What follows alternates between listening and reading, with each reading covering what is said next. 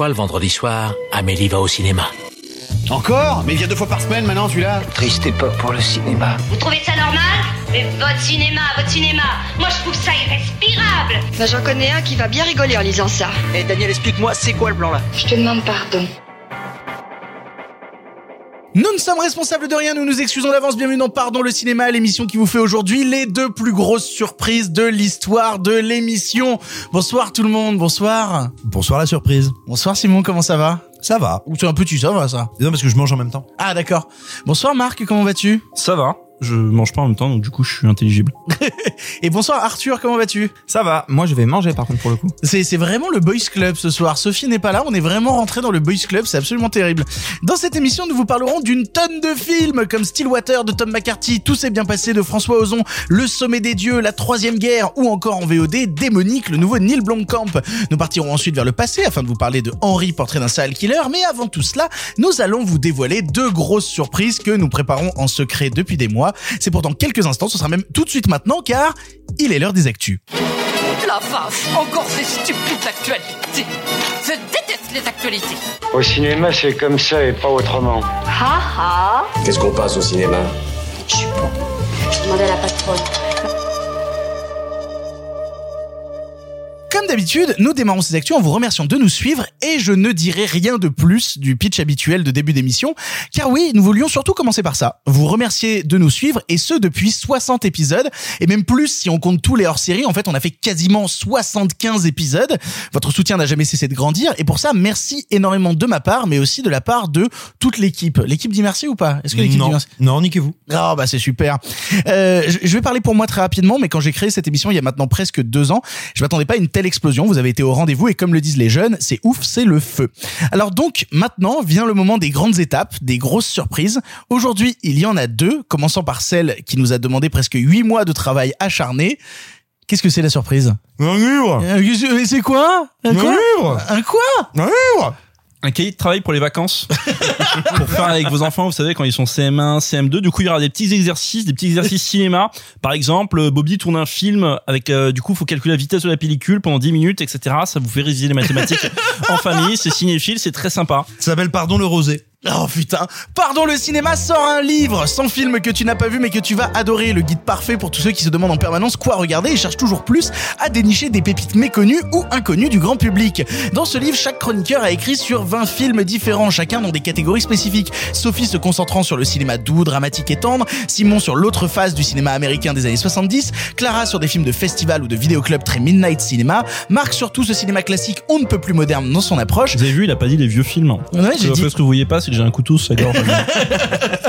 Et enfin moi sur des films merveilleux mais hélas quasiment introuvables en France. Ce que nous vous proposons là, c'est plus de 200 pages de découvertes cinéphiliques et tout ça bah, littéralement à portée de main. Le livre Pardon le cinéma sortira dans moins d'un mois, le 21 octobre, mais vous pouvez d'ores et déjà le précommander grâce au lien disponible en description. Il est partout chez votre libraire préféré, à la Fnac, chez Amazon, chez Deux Citres, chez Cultura, bref, partout près de chez toi, le livre Pardon le cinéma est là. N'hésitez pas à le précommander, à faire exploser les précommandes, à en parler autour de vous ou encore à en acheter 10 pour toute votre famille.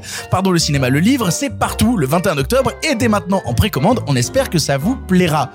Faut dire qu'on a beaucoup bossé dessus, putain de merde, hein. Alors moi non, mais achetez-le et achetez-le parce que vraiment c'est bien, c'est très bien pour Noël notamment. Euh, si vous avez un membre de votre famille que vous aimez, eh ben il sera heureux. Si vous avez un membre de votre famille que vous n'aimez pas, c'est peut-être une chance de vous faire pardonner ou de commencer à tresser un lien avec lui. Si vous nous détestez, bon déjà vous êtes complètement con d'écouter cette émission, mais mais si vous nous détestez, achetez-le à quelqu'un que vous haïssez. Enfin voilà. Ou utilisez-le en cale-porte, hein. ça, ça marche aussi au moment où vous l'avez acheté. Hein. Oui, et puis si vous avez beaucoup de portes à caler, achetez-en 10. Comme ça, au moins, ça en fait plus. Puis tu parlais de Noël. Si vous faites exploser les précommandes, c'est super. Comme ça, il y aura une réimpression pile pour Noël et tout. On- Si jamais on a oublié des fautes sur la maquette, on pourra les corriger entre temps. Ce Voilà. sera formidable. Et n'oubliez pas que beaucoup de gens pensent que les moustiques et les nuisibles ne sévissent qu'en été. Mais en hiver, il y a quantité d'insectes ou de créatures ou d'arachnides terribles, notamment dans les maisons de vos grands-parents. Quoi de mieux pour les tuer qu'un livre écrit par euh, des gens? Mais les amis, ce n'est pas la seule surprise. Il y en a une autre encore. Qu'est-ce que c'est la surprise? C'est ma bite Oh, putain. Non, peut-être qu'on va la couper celle-là. Peut-être qu'on va la couper celle-là. là. qu'elle est sortie. Je vais la garder. C'est Après gentil. des mois de demandes incessantes de votre part, nous avons répondu à votre appel, c'est officiel. Pardon le cinéma fait son premier épisode en public. À l'Elysée. non Non, pas Ah du bon tout. Pardon, le cinéma en live devant des vrais gens, vous peut-être, ça se tiendra au Forum des images à Paris le jeudi 21 octobre à 19h30. Je répète, pardon, le cinéma en public pour la première fois, jeudi 21 octobre à 19h30 au Forum des images à Paris. L'entrée est à 16 euros et attention, les places sont très limitées. Jetez-vous dessus. Le lien pour vous les procurer eh ben, se trouve en description de ce podcast. Si vous avez envie de, bah, de nous voir en vrai euh, avec tout, avec de l'odorama et tout, ça va être formidable. Et ben, vous pourrez voir en vrai ce que donne l'enregistrement d'une émission avec euh, des films, des blagues, euh, des surprises et des vrais gens masqués avec un pass sanitaire à jour, s'il vous plaît. Venez donc le jeudi 21 octobre à 19h30 au Forum des images. Pour information, toutes les infos que je donne là seront aussi repostées sur notre compte Twitter dans la journée. Si jamais vous galérez avec les liens en description, ils seront aussi sur Twitter. Je vais même faire une vidéo sur ma chaîne pour vous en parler. Bref, venez. En plus, qui dit 21 octobre dit que c'est le jour de la sortie du livre. Les coïncidences de cal-. Ah, c'est fou, hein. Les, ca- les coïncidences de calendrier, parfois, c'est vraiment vachement bien. Vous aurez donc la possibilité d'acheter le livre sur place si vous ne l'avez pas déjà précommandé, mais précommandez-le, c'est quand même super. Mais Et quel si- livre Eh, Il va falloir que tu suives les informations. Ah mais on a fait un livre Oui, voilà. Donc voilà, donc vous aurez la possibilité de l'acheter sur place et si l'envie vous en prend, même peut-être de le faire dédicacer. Rendez-vous le 21 octobre au Forum des Images à Paris. Le lien est en description. Ça va être bien l'épisode en public. Ça va être rigolo. Moi je suis chaud. Est-ce qu'on va boire pendant l'enregistrement en public Euh, alors, alors écoute, non, non, attends, ça, il- ça va être, ça va être compliqué. Ça. Attends, attends, je pense, je pense que d'un point de vue légal, déjà, ça n'est pas possible, ça n'est pas souhaitable. Et disons-le, ça fait bien longtemps maintenant qu'on ne boit plus dans cette émission pour assurer un certain niveau, j'ai envie de dire, de, de, de performance à notre public. Et il est bien évident qu'on ne pourrait pas être là, je veux dire, au milieu du forum des images avec des bouteilles, alors qu'il serait beaucoup plus simple d'avoir des flasques et on verra bien comment on va faire. Ou des perfusions directement. Enfin. Oh putain. Non, par, par contre, je vous le dis maintenant, comme ça vous êtes au courant. Je prépare des surprises pour cet épisode en public. Vous ne serez au courant de rien avant. Je vous promets que ça va être merveilleux. Ces, ces surprises sont préparées avec des amis, euh, etc. Vous C'est verrez. pas une excuse. Vous verrez, ça va être vraiment super. Mais les amis, ce n'est pas tout. Il y a encore une autre surprise. Qu'est-ce que c'est l'autre surprise Non, non. Je vends une Clio diesel 60 000 km au compteur, état carrosserie correcte, peinture métallisée et régulateur de vitesse inclus, contrôle technique ok, 7500 euros à prendre ou à laisser, le lien est en description. Et Simon qui est en train de crever. Et euh, si jamais vous ne trouvez pas le lien pour acheter euh, ma Clio diesel en description, et ben vous y trouverez au moins le lien pour acheter un livre ou des places pour pardon le cinéma en public. Et ça, c'est déjà pas si mal. Ouais, je me suis dit, si jamais les gens ont pas envie de nous avoir en public ou en livre, bah, Ils peuvent t'avoir en voiture. bah, si jamais ils cherchent une Clio, ils descendent dans la description, puis ils tombent sur les autres liens, ils se disent bon allez j'ai pas de Clio, mais j'ai des places pour voir pardon le cinéma en C'est public. ça, ou alors je viens de m'acheter une bagnole, je peux taper un Mais qui a bouquin. envie d'acheter une Clio diesel en 2021 je sais pas, t'as une voiture? Non mais genre c'est c'est pas super stratégique le diesel en Non, 2021. c'est vraiment pas stratégique du tout. Anne Hidalgo pas du tout contente. Bref, il commence très très bien ce 60e épisode, plein de surprises. Il est temps maintenant de vraiment vous parler de l'actualité du monde du ciné. Pour commencer l'actualité, j'aimerais que l'on parle de Disney qui a décidé de menacer la France. Derrière ce gros titre un peu putassier se gâche une réalité bien moins rigolote révélée par Variety au cours de la semaine. Disney a effectivement fait savoir qu'il n'était pas très très fan de notre chronologie des médias, les obligeant à sortir leurs films sur Disney Plus trois ans après leur sortie salle, contrairement aux US où ils peuvent faire ça bah, actuellement au bout de 45 jours. Alors, histoire de se faire entendre, ils ont indiqué que si la chronologie des médias en France ne bougeait pas, alors dans ce cas, ils ne sortiront plus leurs films en salle en France, mais directement sur Disney+. Outre le manque à gagner énorme pour l'industrie cinématographique française, hein, les entrées des films Disney contribuent en mine de rien énormément à la taxe sur les tickets de cinéma permettant de financer notre bon vieux cinéma français, il est vrai que les débats sur la chronologie des médias n'avancent pas, et ce depuis des mois, voire des années. Alors, est-ce qu'on y croit à ce coup de pression? Est-ce que véritablement Disney peut décider de se priver du marché des salles françaises? Oui, en fait, je pense qu'ils peuvent. Euh, le marché français est le deuxième plus gros marché en Europe derrière l'Angleterre, mais en fait, en termes de nombre d'entrées et de revenus, c'est quand même ridiculement bas euh, comparé aux États-Unis, alors que les entrées, euh, les, les revenus de Disney Plus sont quand même vachement plus intéressantes. En fait, il y a 100 millions d'abonnés qui payent 8 euros par mois. En fait, tu te fais un mini Avengers tous les mois. Donc, ils ont quand même ça d'assurer. Et là, l'intérêt, c'est d'essayer d'aller chercher des nouveaux abonnés. En France, c'est en train de stagner. On en parlait, on en a parlé plusieurs fois. Ils ont quand même tout intérêt à miser sur Disney+. Et en France, euh, ça représente énormément d'entrées pour nous quand on réfléchit en termes de marché. C'est-à-dire que c'est un quart des entrées. Je crois que c'est 8 millions d'entrées par an. Pour Disney, euh, 8 millions, c'est pas pas grand chose. Bah, euh, le problème, c'est que est-ce que euh, ce qu'il gagnerait en abonnés permettrait de compenser ce qu'il perdrait euh, sur les salles de cinéma? Ça, c'est plus euh, ma question en fait. Alors, moi, je pense que déjà, il faut, il faut rester très prudent.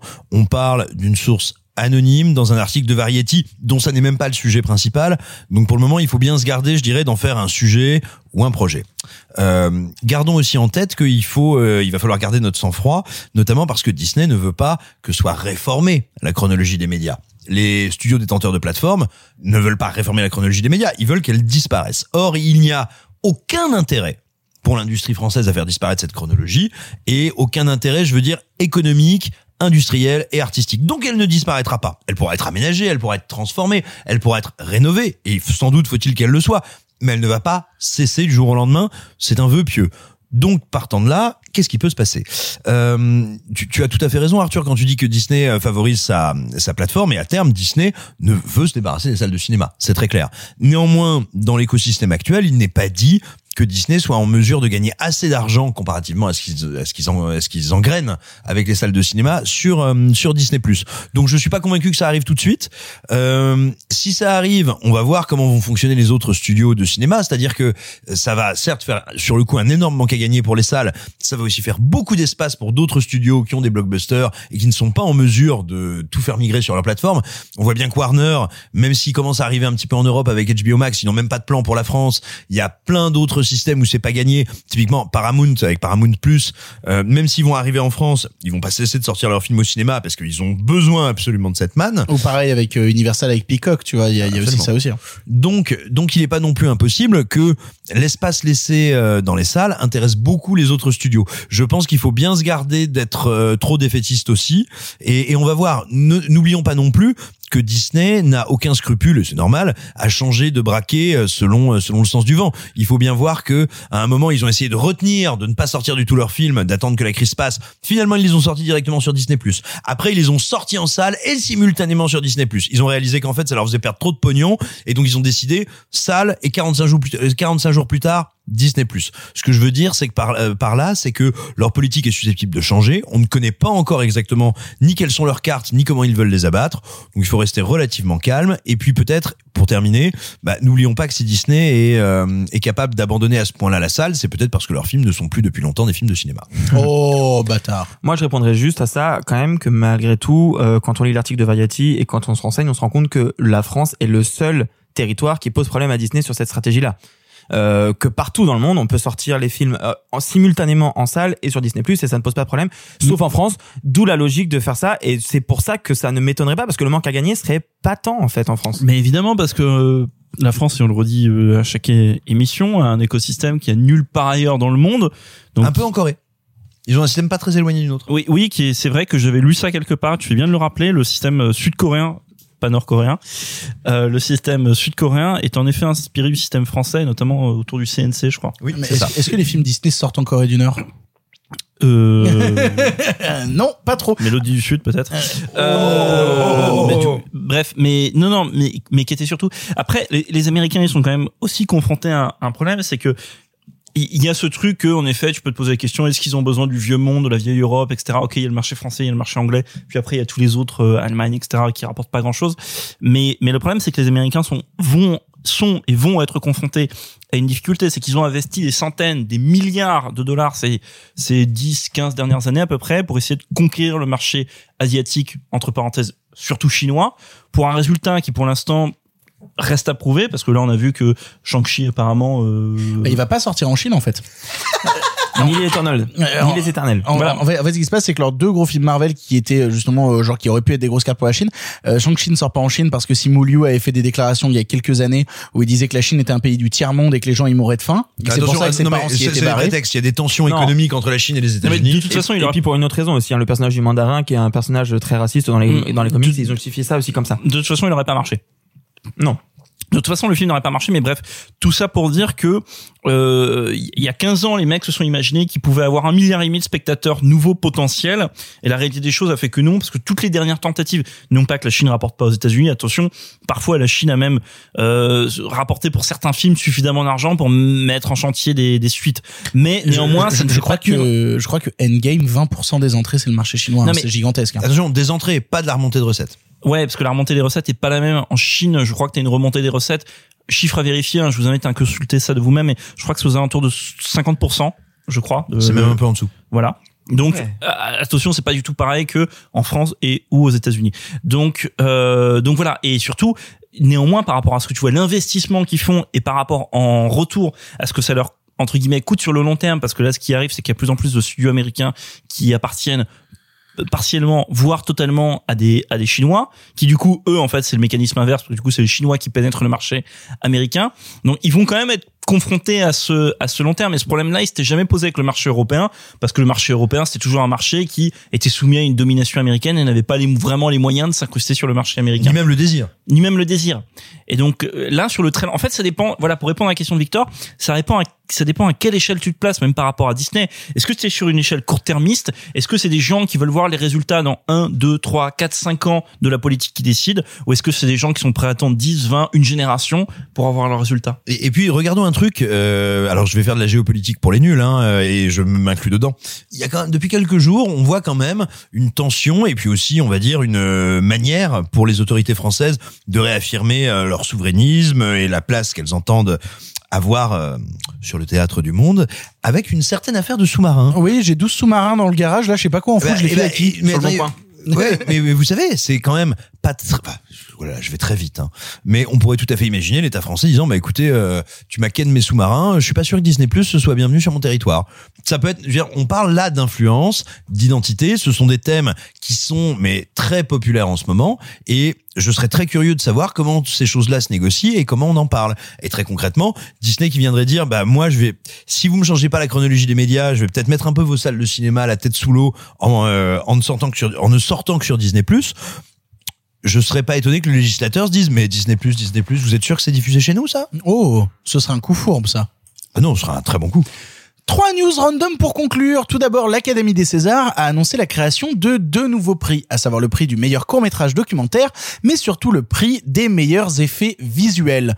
Pour les effets visuels, il était temps ou c'est un prix de plus dans une cérémonie trop longue? Est-ce qu'on est content d'avoir enfin euh, les effets visuels euh, récompensés dans, une cérémonie française? Moi, personnellement, si je dois donner mon avis, je suis très content, sachant qu'en plus les studios français sont des studios qui euh, bossent énormément pour des séries américaines, des, des films américains ou quoi que ce soit. On a des talents en France qui méritent d'être récompensés et pour ça je fais une bise à euh, Olivier Afonso euh, notamment et à ce genre de personnes-là qui font euh, briller justement les effets visuels et pratiques dans le cinéma français. Bon, alors dé- déjà, tu fais très bien de, de faire cette première parenthèse parce que il y a énormément de techniciens français qui travaillent pour des films partout dans le monde, américains, mais pas que, parce qu'on a des voilà des techniciens prisés partout. Il y a des studios qui sont de très haute qualité, euh, micros, etc. Bon, maintenant après, euh, moi je suis très content qu'il y ait des techniciens qui soient récompensés de- dans une cérémonie. Bon, je m'en bats les couilles des Césars, ça vous le savez, mais je suis quand même très content qu'il y ait des techniciens qui soient récompensés dans une cérémonie où parfois les techniciens c'est en mode vas-y monte, sur scène, fais ton discours, pas plus pas plus long qu'une minute, casse-toi, parce que les gens s'en foutent de la photo ou des décors, ils veulent juste voir leur star. Donc ça, je suis très content, même si ça rallonge la cérémonie, on s'en fout.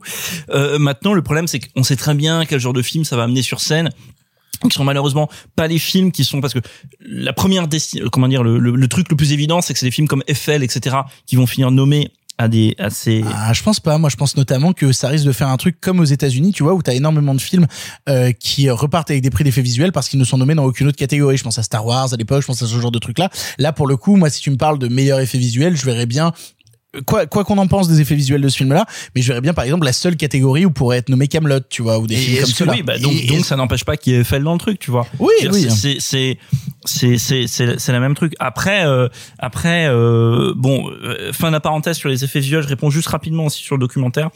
Euh, c'est bien et c'est pas bien en même temps parce que moi je fais partie des gens qui aiment pas du tout la la séparation qui existe entre film film de cinéma ou je ne sais pas quoi et documentaire comme s'il y avait le documentaire était euh, je sais pas un genre un truc machin bon, Un sous-genre, en un sous-genre ou appelez ça comme vous voulez une euh, bon une sous-catégorie qui, qui n'appartient pas au cinéma et qui de fait ostracise les, les, les documentaires du, du, du, du, du reste du cinéma. Et l'avantage c'est que ça peut mettre en valeur plus de documentaires plus de courts-métrages documentaires. Les avantages c'est que ça contribue à un peu même même problème avec l'animation d'ailleurs hein, mais que ça contribue à, créer des sous-catégories de cinéma qui n'ont pas forcément lieu d'être artistiquement parlant Bah pareil, non, moi je suis quand même très content pour les effets visuels. Après, faut voir effectivement qui on récompense. Euh, c'est une première pierre. Moi, j'aurais aimé qu'on fasse la distinction entre aussi euh, les effets pratiques, mais bon. Euh, Oula, là, là, je pense que t'en demandes beaucoup. Sans doute. Non, euh, oui, et puis le problème c'est que alors je vois ce que tu veux dire. Après, la question que tu te poses, c'est est-ce que est-ce que la production annuelle suffit Oh à la création d'une Ah oui, Oui, à travers largement. le cinéma de genre, à travers plein de choses. Ah, hein. largement. quoi par rapport aux effets pratiques Ah ouais. On se rend pas compte, hein. Bah, tu, tu parlais d'Olivier Afonso. Olivier Afonso, il bosse sur euh, quand même euh, une dizaine de films par an. Hein. Rien que lui, tu as rien que son atelier, l'atelier 69. Ok. Non, mais t'as Non, mais raison. après, c'est T'as des raison. films euh, type Astérix et autres, hein, mais. Non, euh, t'as raison. Et puis par exemple, c'est bête et. Mais aux euh, États-Unis, ils font pas la distinction. euh, Non. Genre même aux Si, États-Unis. Bien sûr que si, parce que tu as meilleur maquillage et c'est pas vraiment du C'est ça. maquillage. Ah, c'est ça. prosthétiques et, En fait. et physiques en fait. C'est ça. C'est devenu en fait, c'est devenu la zone, la, Ok. la zone de récompense de ces effets-là. Euh, non, peut-être. euh, moi, j'ai envie de te dire, je m'en fiche qu'on ait Astérix 12, euh, Eiffel. euh, merde, j'ai perdu le nom. C'était quoi C'était 60 65 FL Oui. 60 Non, FL66. Eiffel 66. Bref, ou qu'on Ou bref. FL69. C'est au début d'Iron Man 3. Euh, voilà, mais je, je, je m'en fiche un petit peu de, euh, de des films qui vont s'y retrouver, tout simplement parce qu'on va bien voir comment ça marche. Voilà, mais il, il est il est quand même euh, extrêmement important, je crois, dans un pays qui n'a de cesse de battre sa coulpe, de faire croire à ses spectateurs que son cinéma national est pourri, qui n'a de cesse de faire croire à sa population que sa culture est vieillotte et ennuyeuse. Bah, il est quand même partout où on peut mettre en avant le boulot ahurissant qui est fait par les artistes et les créateurs français, il faut le faire parce qu'il y a une, une immense proportion du grand public qui pense encore que le cinéma français, c'est vraiment un truc dégueulasse et qui ne se rendent pas compte que non, c'est un des plus créatifs, vivants et puissants du monde. Deuxièmement, Warner a annoncé le titre et la date de sortie de ses Animaux Fantastiques 3, à savoir Les Secrets de Dumbledore, tout ça pour une sortie le 15 avril 2022. Est-ce qu'on a encore envie de voir les films de cette saga ou est-ce qu'on pourrait pas laisser l'univers Harry Potter en paix? Alors je pense m'exprimer au nom de la collectivité. Oui, vas-y. disant qu'on n'a jamais eu envie de les voir ces films. Merci. On s'en Merci. Marc. Ah ouais, grave, hein Genre vraiment, Ils en sont au troisième opus, hein qui a envie de voir des films de David Yates? Alors, moi, perso, j'ai vu le 1 et le 2, hein. Ah oui, moi aussi. Non mais moi aussi. Non mais mais c'est un métier, c'est un métier. Et c'était vraiment, et c'était vraiment pas bien. Le 2 pire que le 1, hein. Oui, non, mais non, y a rien de pire que l'un. Mais d- très bien, ok, c'est des films de David Yates, je veux dire, c'est pas bien de base. Après, moi aussi, j'ai vu pour me rendre compte. Vous savez, à chaque fois, je suis comme le pingouin dans. Vous avez vu Batman Returns? Il y a cette réplique euh, que Batman dit au pingouin quand il y a eu le bordel dans Gotham, et le pingouin dit. Je viens constater l'ampleur des dégâts. Bah voilà, moi, Très très belle imitation. voilà, bah moi c'est pareil quand je regarde ce genre de film. Et après, je me dis c'était vraiment de la merde, David Yates.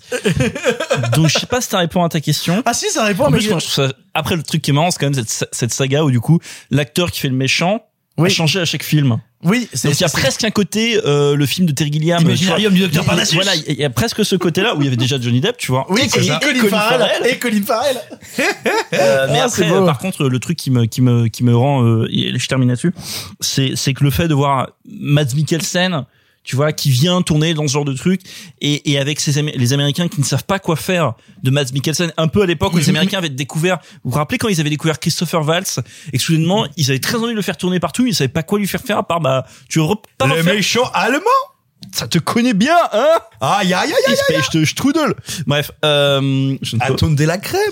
euh, donc non mais je suis un peu embêté Je voilà je, je suis un peu embêté par rapport à Ouais, de toute manière, on le sait, hein, Mads Mikkelsen, si vous voulez le voir dans des bons films, faut le regarder dans des films danois, et dès qu'il est aux États-Unis, faut croiser les doigts. Ah, Doctor Strange?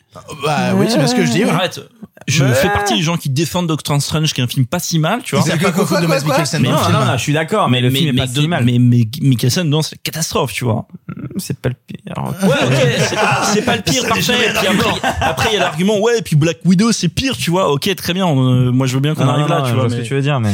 Enfin, pour conclure, vous avez sûrement tous vu passer les images de Daniel Craig qui pleure sur le plateau de No Time to Die lors de son dernier discours avant de rendre le costume. C'est donc visiblement enfin la fin de l'ère Craig en agent 007. Tant mieux ou dommage? Rien à branler. Euh, non mais je veux dire, attendez.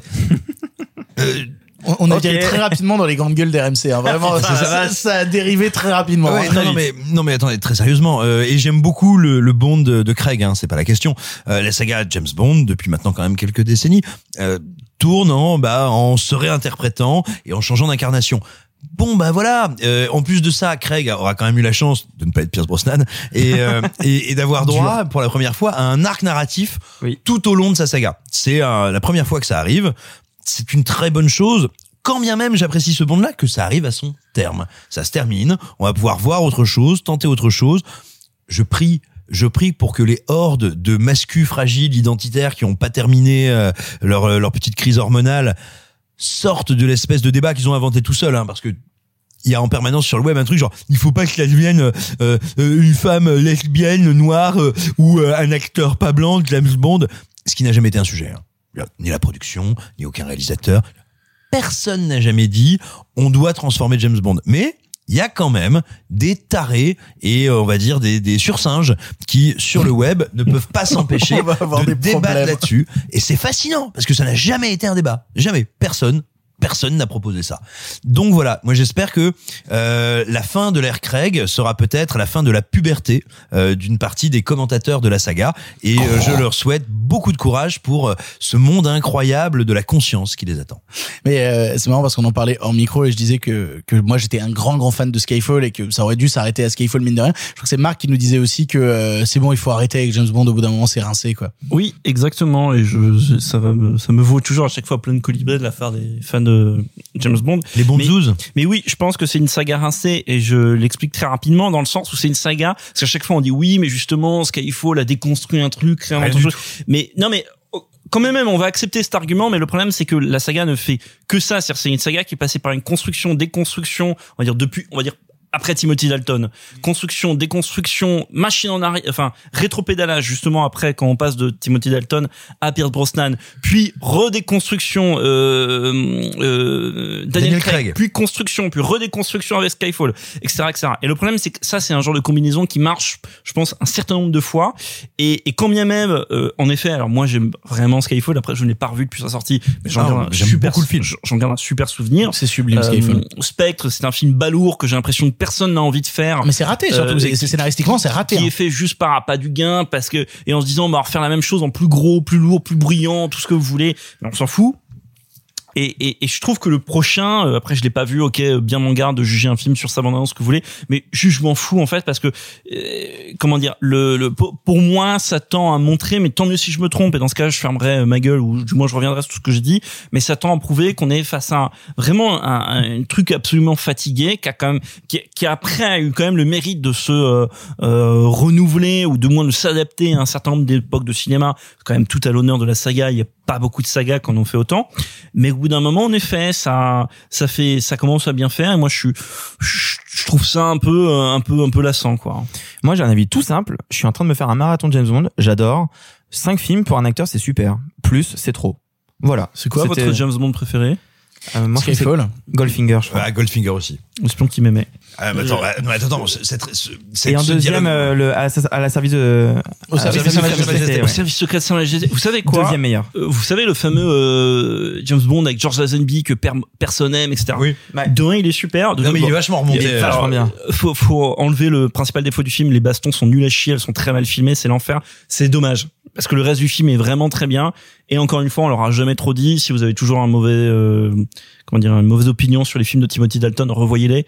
Parce sont, que, euh, mais c'est la euh, répétition de Daniel Craig en Alors fait. non. Ils ont tenté de faire Daniel Craig avant avant l'heure. Ils ont tenté de faire Bah, ce James avant- Bond. C'était avant l'heure. C'était. Oui, ils ont tenté de faire ce James Bond brutal, physique, avec de l'affect, dans un monde euh, alors qui à l'époque n'était pas encore post-guerre froide, mais c'était déjà l'idée. Et en fait, c'était trop tôt, ça n'a pas marché. Mais oui, c'est c'est la répétition. Et d'ailleurs, c'est le moment où Broccoli, elle est pas encore la boss, mais c'est le moment où elle arrive dans la production après avoir bossé au marketing. assist- Broccoli, c'est la productrice. Non, mais je sais, on en a parlé la semaine C'est la dernière. fille du producteur Oui. Absolument. Euh, on aura ce débat plus tard, mais moi, je suis pas du tout d'accord sur Timothy Dalton. Et bien de toute manière, on se retrouvera début octobre pour en parler et pour débattre de No Time to Die qui sortira dans nos salles au début du mois d'octobre. Nous allons maintenant passer au film du présent et Dieu sait qu'il y en a une chier. On est parti pour pas mal de choses et on démarre tout de suite par Stillwater. Lord, please keep a watchful eye on Allison. Amen. Police. Did you ask her to lie? I'm trying to get my little girl out of jail. That's all I give a damn about. You sound very American right now. Good, I am. Yeah, and you're also a stranger here. What did you do? You just have to trust me.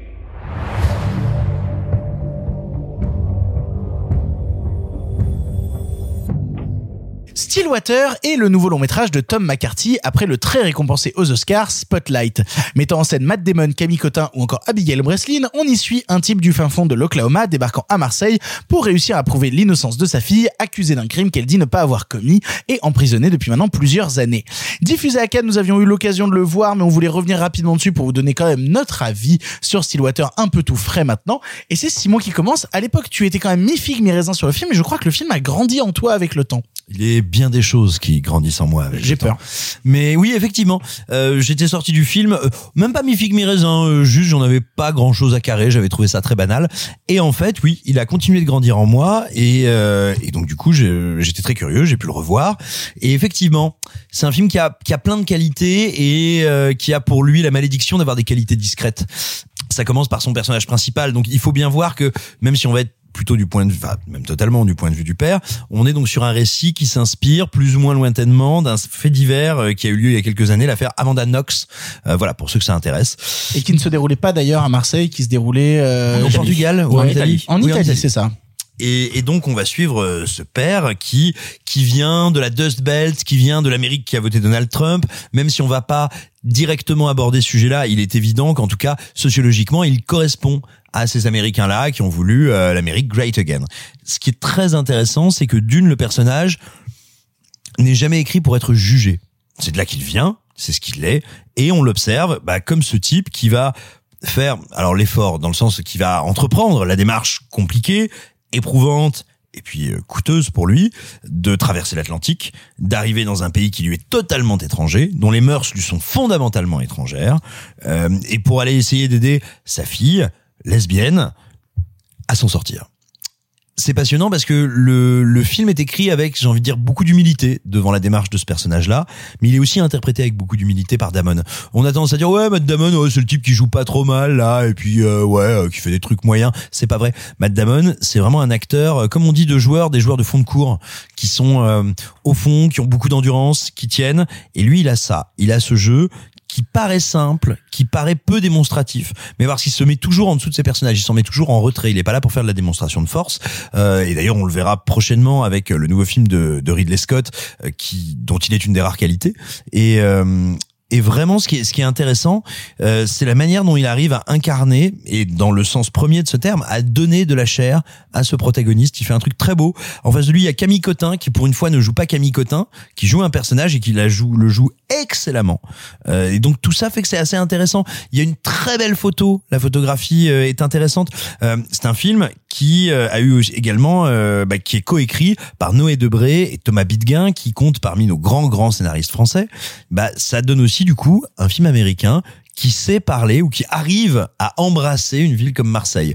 Et contrairement à un film comme Bac Nord, qui, on va dire, euh, faisait une métonymie, c'est-à-dire prenait un micro-détail pour essayer de prétendre dire le réel à partir d'un micro-détail, là, c'est un film qui essaye vraiment d'embrasser son décor. Et je trouve qu'il le fait plutôt bien. Il y a des séquences assez saisissantes. Jamais les séquences de thriller et d'enquête qui sont beaucoup plus faibles, mais toutes les séquences de drame, toutes les séquences du quotidien, de ce type qui ne comprend pas là où il est, qui va parler avec une juge d'instruction et qui n'arrive à rien dire, rien dire d'autre, évidemment, que yes, ma'am. Merci, madame.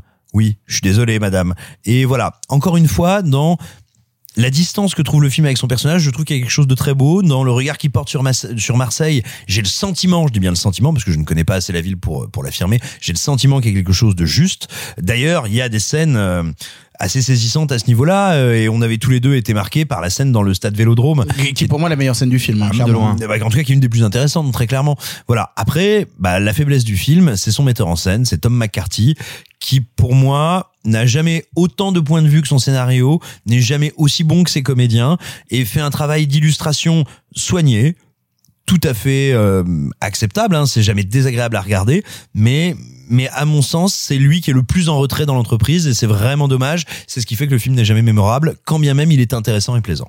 C'est marrant parce que à Cannes, en fait, on était vraiment sur les points de vue opposés. C'est-à-dire que toi, t'avais plutôt tendance à descendre le film, là où moi, j'avais plutôt tendance à le, à le remonter par plein d'aspects.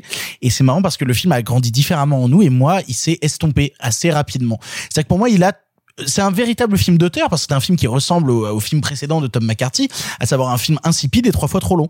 C'est-à-dire vraiment, c'est le principe même du cinéma de Tom Tu McCarthy. parles de Spotlight.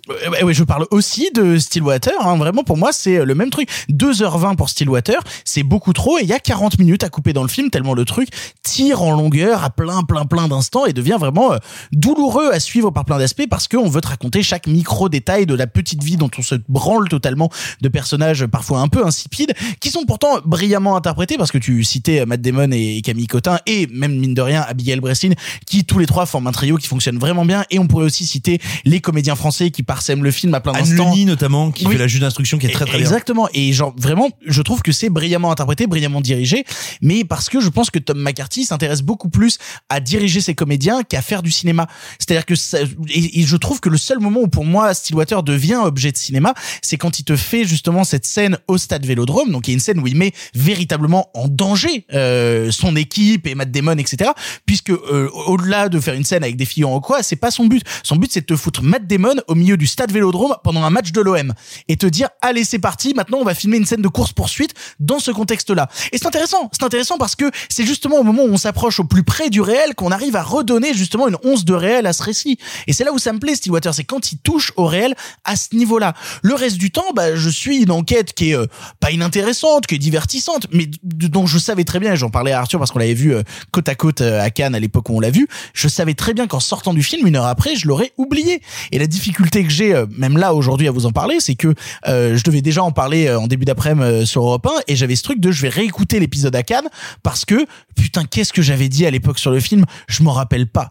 Et en fait c'est ça un peu qui m'emmerde, c'est ce genre de films qui sont des films passe-partout, pas désagréables mais indolores. Tu avais cette phrase toi à la sortie de la projection euh, Simon où tu Non, disais c'était euh, pas moi, c'était mon jumeau maléfique. euh, c'est- C'était euh, Sylvain Rioux, le fameux.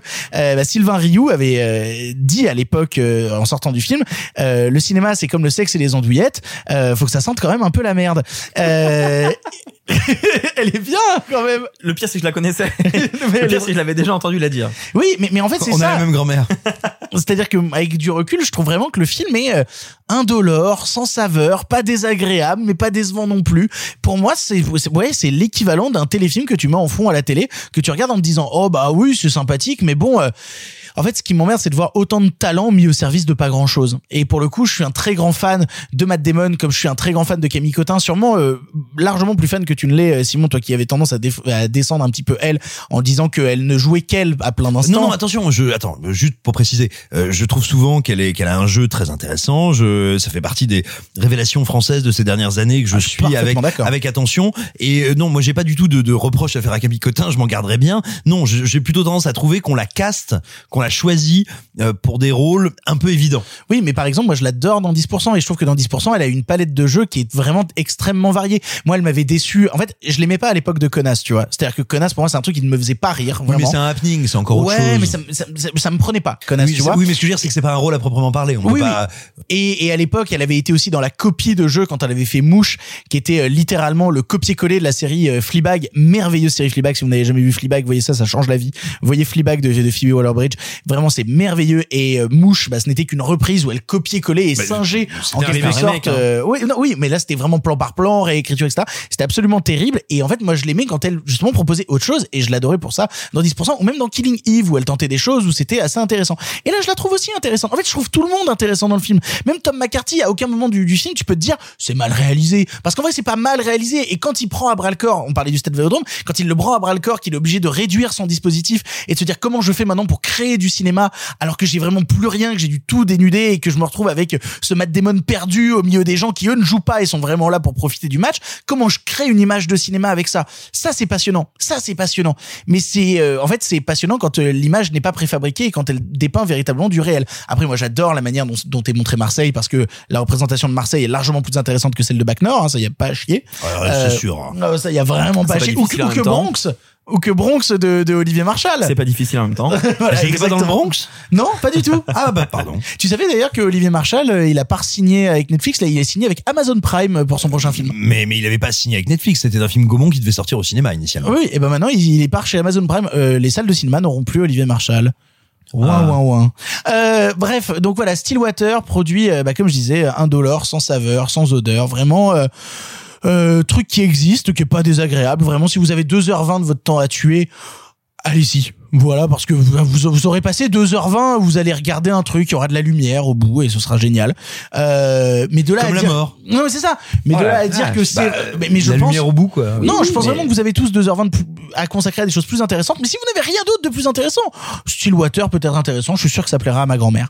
Euh, et pour conclure, toi, Arthur, qu'as-tu pensé de Stillwater Oh, je vous trouve si dur. Euh, moi, je rejoins beaucoup Simon euh, sur quasiment tout. C'est marrant. Je me suis fait, euh, j'ai voulu faire euh, bien les choses. Voulu- me suis fait des petites notes, des petites fiches à la Sophie. Oh Et euh, c'est marrant. Tu as repris littéralement tout ce que je m'étais noté. hein. Donc, je me suis dit qu'effectivement, on était vraiment raccord. Je te trouve extrêmement dur. Euh, dans ce sens où moi je trouve le film intéressant. Euh, j'ai vu la bande annonce là. Euh, j'ai pas revu le film parce que je l'ai vu à Cannes. J'ai pas revu le film depuis. J'ai vu la bande annonce. On te le vend comme un Taken. hein. Vraiment, on te le vend comme un thriller d'action hyper intense. Ce qui est une erreur. hein. Ce qui est une erreur parce que le film n'est absolument pas ça et c'est en ça que le film est intéressant. L'enquête en elle-même, oui, pourquoi pas, mais c'est pas ça qui est intéressant. Moi, ce que j'aime, c'est effectivement ce que disait Simon, le choc des cultures, voir cet homme euh, qui part de chez lui pour aller ailleurs et qui se fond dans la masse des travailleurs parce qu'il se fondait déjà dans la masse des travailleurs américains et qu'il y a aucun jugement des deux côtés. C'est-à-dire que tu parlais de Noé Debré et de, et de Bidguin et effectivement, ça se ressent dans la manière de parler de Marseille, mais aussi des travailleurs et aussi des Français Absolument. et de la culture. Euh, J'aime beaucoup le fait qu'il y ait cet Américain qui est tellement caricaturé, ce, ce redneck qu'on est tellement habitué à voir et, et qu'on est tellement habitué à, à se moquer. Mais tu vois, t'as cette séquence qui est toute bête où il a commandé son burger et il prie. Il fait le bénédicité sur son burger. Il y a quantité de metteurs en scène qui auraient traité ça avec dédain, avec qu'est-ce que c'est que ce euh, redneck, ce roughneck, comme on dit des, des ouvriers, qui, qui, qui est vraiment un arriéré. Et pas du tout. Et pas du tout. Et c'est ça que j'aime moi dans le film en tout cas. Et c'est pour ça que je le défends un petit peu, c'est parce que c'est tellement rare de voir des films qui présentent des personnalités comme ça, qui sont des gens de la euh, classe populaire, qui doivent se défendre pour un truc. En plus, pour un système de valeurs, on imagine que le personnage vote Trump, sa fille est lesbienne. Enfin, il se passe plein de choses et on n'essaye jamais d'en faire trop, d'expliquer trop. On pose ce personnage, on ne le juge jamais. De la même manière qu'on ne juge jamais les Français, qu'on ne juge jamais le personnage Camille Cotin, qu'on ne juge jamais personne. On les pose là, ils se mélangent et on voit ce qui se passe. Et je trouve ça assez fascinant. Mais, mais tu sais que c'est intéressant justement. Moi, il y a un des trucs qui m'intéresse dans le film, c'est le rapport au théâtre et notamment au fait que euh, Matt Damon va voir Camille Cotin qui est dans une compagnie de théâtre et qu'elle lui dit alors t'en as pensé quoi? Et que lui comprend pas, mais il est quand même là pour la soutenir. Tu vois, il est quand même là pour dire euh, je fais acte de présence. Voilà, c'est tout. Mais grave. Et en fait, moi, c'est pour ça que je défends un petit peu le film. C'est parce qu'en fait, on nous le vend comme un Taken. Toi, tu dis que c'est un téléfilm. Je pense que c'est un entre, c'est quelque chose au milieu. En fait, je pense qu'il y a un truc. Entre le téléfilm et Taken, franchement, ils auraient dû mettre ça sur l'affiche, ça aurait été super vendeur. Téléken Non, mais tu sais, tu sais, il y a une approche euh, presque. Alors, c'est un peu un, un grand mot euh, valise, mais c'est presque naturaliste la manière dont on filme le quotidien, où en fait, on les laisse juste errer. En fait, ce que j'aime beaucoup, c'est la figure du père qui vient défendre sa fille et qui décide de se dire, eh ben, tant pis. Euh, je vais vivre ma vie à Marseille. Je suis là à côté d'elle. Je, suis là. Je suis là si elle a besoin. Mais je vais vivre ma vie. Je vais vivre mon histoire d'amour. Je vais vivre. euh, euh, et il a une sympathie euh, pour la gamine de Camille Cotin qui est très touchante. Et je trouve qu'en ça, le film raconte en fait totalement autre chose que ce qu'on essaye de nous vendre. Je comprends que le film ait pu être difficile à vendre. Je comprends qu'on nous le market comme un Taken. Ah bah franchement, euh, c'est la seule façon de faire rentrer des gens dans la salle. Tu dis les mecs, je vais vous raconter, euh, je vais, je vais vous raconter l'histoire de l'ouvrier Matt Damon qui va devenir ouvrier à Marseille. Je veux dire non, t'as intérêt à dire ouais bien sûr, t'inquiète, il va casser des bouches. Non mais promis, il va casser des bouches. Alors qu'en fait, pas du tout.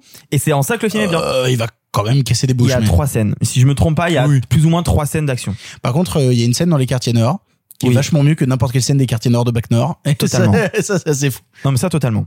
Donc, moi, pour moi, le film se défend un peu, à ce, au moins à ce niveau-là, à, se- à se dire que c'est pas Taken, c'est quand même beaucoup mieux. Et pourtant, j'aime bien Taken. Moi aussi. Mais moi aussi. Mais pas le 2 et le 3. Le quoi? Vous l'aurez compris, on est un peu divisé sur Stillwater, on vous laissera le voir en salle pour vous faire votre propre avis. Il y a un autre film qu'on avait vu à Cannes et sur lequel on voulait aussi revenir rapidement, c'est le nouveau François Ozon, c'est Tout s'est bien passé. Je peux presque plus bouger. Plus faire les gestes simples de la vie normale. Maman, pourquoi est-ce que t'as jamais quitté papa avec tout ce qu'il t'a fait subir? Oh, qu'est-ce que ça fait du bien Ouais, mais t'es toute frigorifiée. Ah, mais je me sens vivante Tu te rends compte? Ce qu'on est en train de faire pour lui, hein? Arrête de pleurer.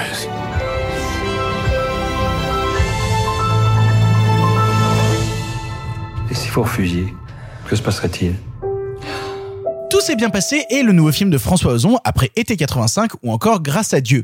Adaptant ici une histoire vraie, on y suit Emmanuel joué par Sophie Marceau qui va devoir s'occuper de son père, André Dussolier, venant de faire un AVC et lui demandant la chose la plus dure qui soit, euh, regarder ce film, euh, l'aider à en finir, l'aider à en finir. Nous avons vu ce film à Cannes et du coup, bah, on voulait aussi revenir euh, rapidement dessus parce qu'on vous en avait déjà parlé dans une pastille et c'est Arthur qui commence. Arthur, qu'as-tu pensé de Tout s'est bien passé? Alors avant de, de, de réfléchir à ce que je voulais dire, j'ai quand même réécouté la et j'ai réécouté ce qu'avait dit euh, Victor et Sophie à l'époque euh, sur le film. Euh, J'en ai retenu plusieurs choses. Que toi tu disais que c'était un téléfilm, que euh, c'est Sophie disait que c'était misogyne. Oui, tout à fait. Si je retiens bien. Euh, Et on était plus ou moins en accord l'un et l'autre avec les globalement. Euh, moi, je ne vois ni l'un ni l'autre. Juste pour re- re- juste pour recontextualiser un tout petit peu, c'est un film qui est basé sur le bouquin euh, le bouquin homonyme euh, de Emmanuel euh, Bernheim, qui a été donc qui est autrice et qui a été aussi la scénariste de quatre des films de Ozon, dont Swimming Pool dans les années 2000-2010. Elle a été scénariste sur quatre de ces films. J'ai cru comprendre qu'il y avait eu, enfin, ils ils s'entendaient bien et cette dernière est décédée en 2017. Donc en fait, de là se dit, il a voulu rendre hommage à l'histoire qu'a vécue cette dame avec qui il a collaboré à plusieurs reprises. Il le fait avec un- une certaine forme de respect du texte parce que le bouquin est sorti et raconte grosso vraiment ce qui est raconté dans le film. Euh, moi, je trouve ça assez joli. Précisons Euh, que c'est un texte autobiographique. Elle raconte oui, son totalement. histoire. Elle raconte son histoire avec son père qui est décrit de cette manière. Il y avait eu un docu d'Alain Cavalier, euh, Être vivant, le savoir, que je n'ai pas vu, euh, dans- avec lequel elle avait participé. Mais voilà, tout ça pour dire que euh, Ozon le fait en sachant de qui il parle. Euh, J'ai même vu dans une interview qu'il disait qu'il avait euh, la fameuse vidéo testament du père qu'on voit dans le film, qui est un élément assez important du film. Il avait la vraie vidéo. Donc c'est quelque chose qui est très respectueux du texte et aussi des personnages. Euh, je trouve pas le film euh, euh, du tout que c'est un téléfilm. Déjà parce que euh, je comprends ce que tu veux dire, Victor, mais pour moi, le fait qu'il n'y ait pas de musique enlève totalement l'aspect téléfilm. C'est-à-dire que je, on prend le film en tant que tel, on rajoute de la musique mélo un peu cheap, un peu dégueulasse. C'est effectivement un film France 3 le montage et la manière dont l'histoire est racontée, où en fait on suit juste le quotidien de ces personnages, est assez sobre. Et moi, ce que j'aime, c'est qu'il réussit à faire un film euh, qui n'est pas un film à sujet. Il ne fait pas un film sur l'euthanasie. Il fait un film sur Emmanuel, qui est confronté à la maladie de son père. On le sait, on en a parlé quand on a parlé de Supernova, et il y a de plus en plus de films sur la démence, la vieillesse, hein, euh, Falling the Father, euh, Vortex, euh, voilà. Euh, je trouve qu'à chaque fois, il y a ce truc de comment on, parle de manière respectueuse euh, de la maladie de la vieillesse, et je trouve qu'André Dussolier est excellent dans ce qu'il fait. Je trouve qu'il y a un lâcher prise en tant qu'acteur qui est extrêmement difficile et que certes il a une prothèse qui couvre la moitié du visage mais ça ne suffit pas et que pour autant je trouve qu'il est très bon mais l'émotion ne passe pas que par lui. Vous l'apprendrez et vous le verrez au fil des, des épisodes. Je pleure très souvent devant les films. Oh, t'as pas pleuré devant tout s'est bien passé. Cinq fois. Oh, ça rase. Non mais attends, euh, pleurer ça peut être la petite larme qui monte et les chaudes larmes. Mais j'ai calculé et j'ai pleuré cinq fois. Et j'ai pleuré cinq fois à des moments où, alors il y a les grosses, euh, les grosses ficelles évidentes de on dit au revoir machin. Non, euh, des moments simples du grand-père qui va voir le dernier concert de son petit-fils. Et ben moi ça m'a eu. Moi ça m'a eu mais fois mille. Euh, Il y a plein de moments où le film en fait dépasse son sujet et raconte juste l'histoire que j'ai trouvé très belle. Et en fait, peut-être est-il possible que c'est un film qui touche les gens en fonction un peu d'une affinité d'une question qui est très particulière, qui est la question de la mort. Et c'est une question de chacun. Euh, moi, c'est une question à laquelle je suis très sensible et le film m'a totalement eu là-dessus. Euh, il est quelques pointes d'humour euh, sont pas gênantes. Et quand Sophie parlait de misogynie, euh, elle parlait notamment de la manière dont le père parle à sa fille euh, et à son petit-fils. Après, que faire quand euh, le personnage dans le bouquin est elle Et comment rendre hommage à une figure qui a réellement existé et rendre hommage à une amie? J'imagine qu'ils étaient assez proches, sans travestir le texte, que en racontant de manière fidèle qui était son père. Je trouve ça assez joli et assez bien fait. D'accord. Non, mais je trouve ça très intéressant ce que tu racontes euh, sur le fond du film. Euh, J'aimerais revenir un instant sur la forme parce que où est le cinéma là-dedans? Où est le cinéma quand on regarde tout s'est bien passé? Et surtout le cinéma de François Ozon qui m'intéressait énormément parce que j'ai beaucoup aimé grâce à Dieu et j'ai beaucoup aimé été 85 et était euh, genre notamment euh, grâce à Dieu parce que il a une manière dès sa première scène qui est tournée à Fourvière d'utiliser le numérique et notamment le ciel très numérique un ciel numérique que je trouve beaucoup plus beau que notamment le ciel numérique qu'on peut voir en intro du, du J'accuse de Polanski euh, où on a justement un travail du numérique que je trouve assez passionnant. Après il nous fait été 85 où il vient travailler la pellicule où il vient travailler justement ce grain de l'image où il vient justement rendre hommage à un certain cinéma des, euh, des années 80 où il vient justement jouer sur les couleurs qui viennent marquer la pellicule il y a plein de recherches esthétiques dans le cinéma de Ozon, dans Grâce à Dieu et dans Été 85 qui me passionnent. Où sont-elles quand on regarde tout s'est bien passé? Où est la démarche du metteur en scène et surtout de la personne qui vient te créer une image de cinéma? Où est cette image de cinéma quand on regarde tout s'est bien passé? Moi, la seule image que je vois, c'est un André Dusselier qui, euh, qui cabotine avec sa prothèse faciale et qui est là à nous faire c'est ridicule, c'est horrible et Sophie Marceau qui se demande encore pourquoi on lui donne des rôles au cinéma. Euh, Oh. vraiment, je trouve ça mais minable. Je, je trouve le film minable et en fait, ce qui m'emmerde d'autant plus, c'est que je pense que tu disais euh, François Ozon euh, essaye de euh, rendre hommage à son ami qui avait scénarisé certains de ses films, etc. Mais je pense que autant il veut lui rendre hommage, autant il n'a pas grand chose à raconter sur le sujet.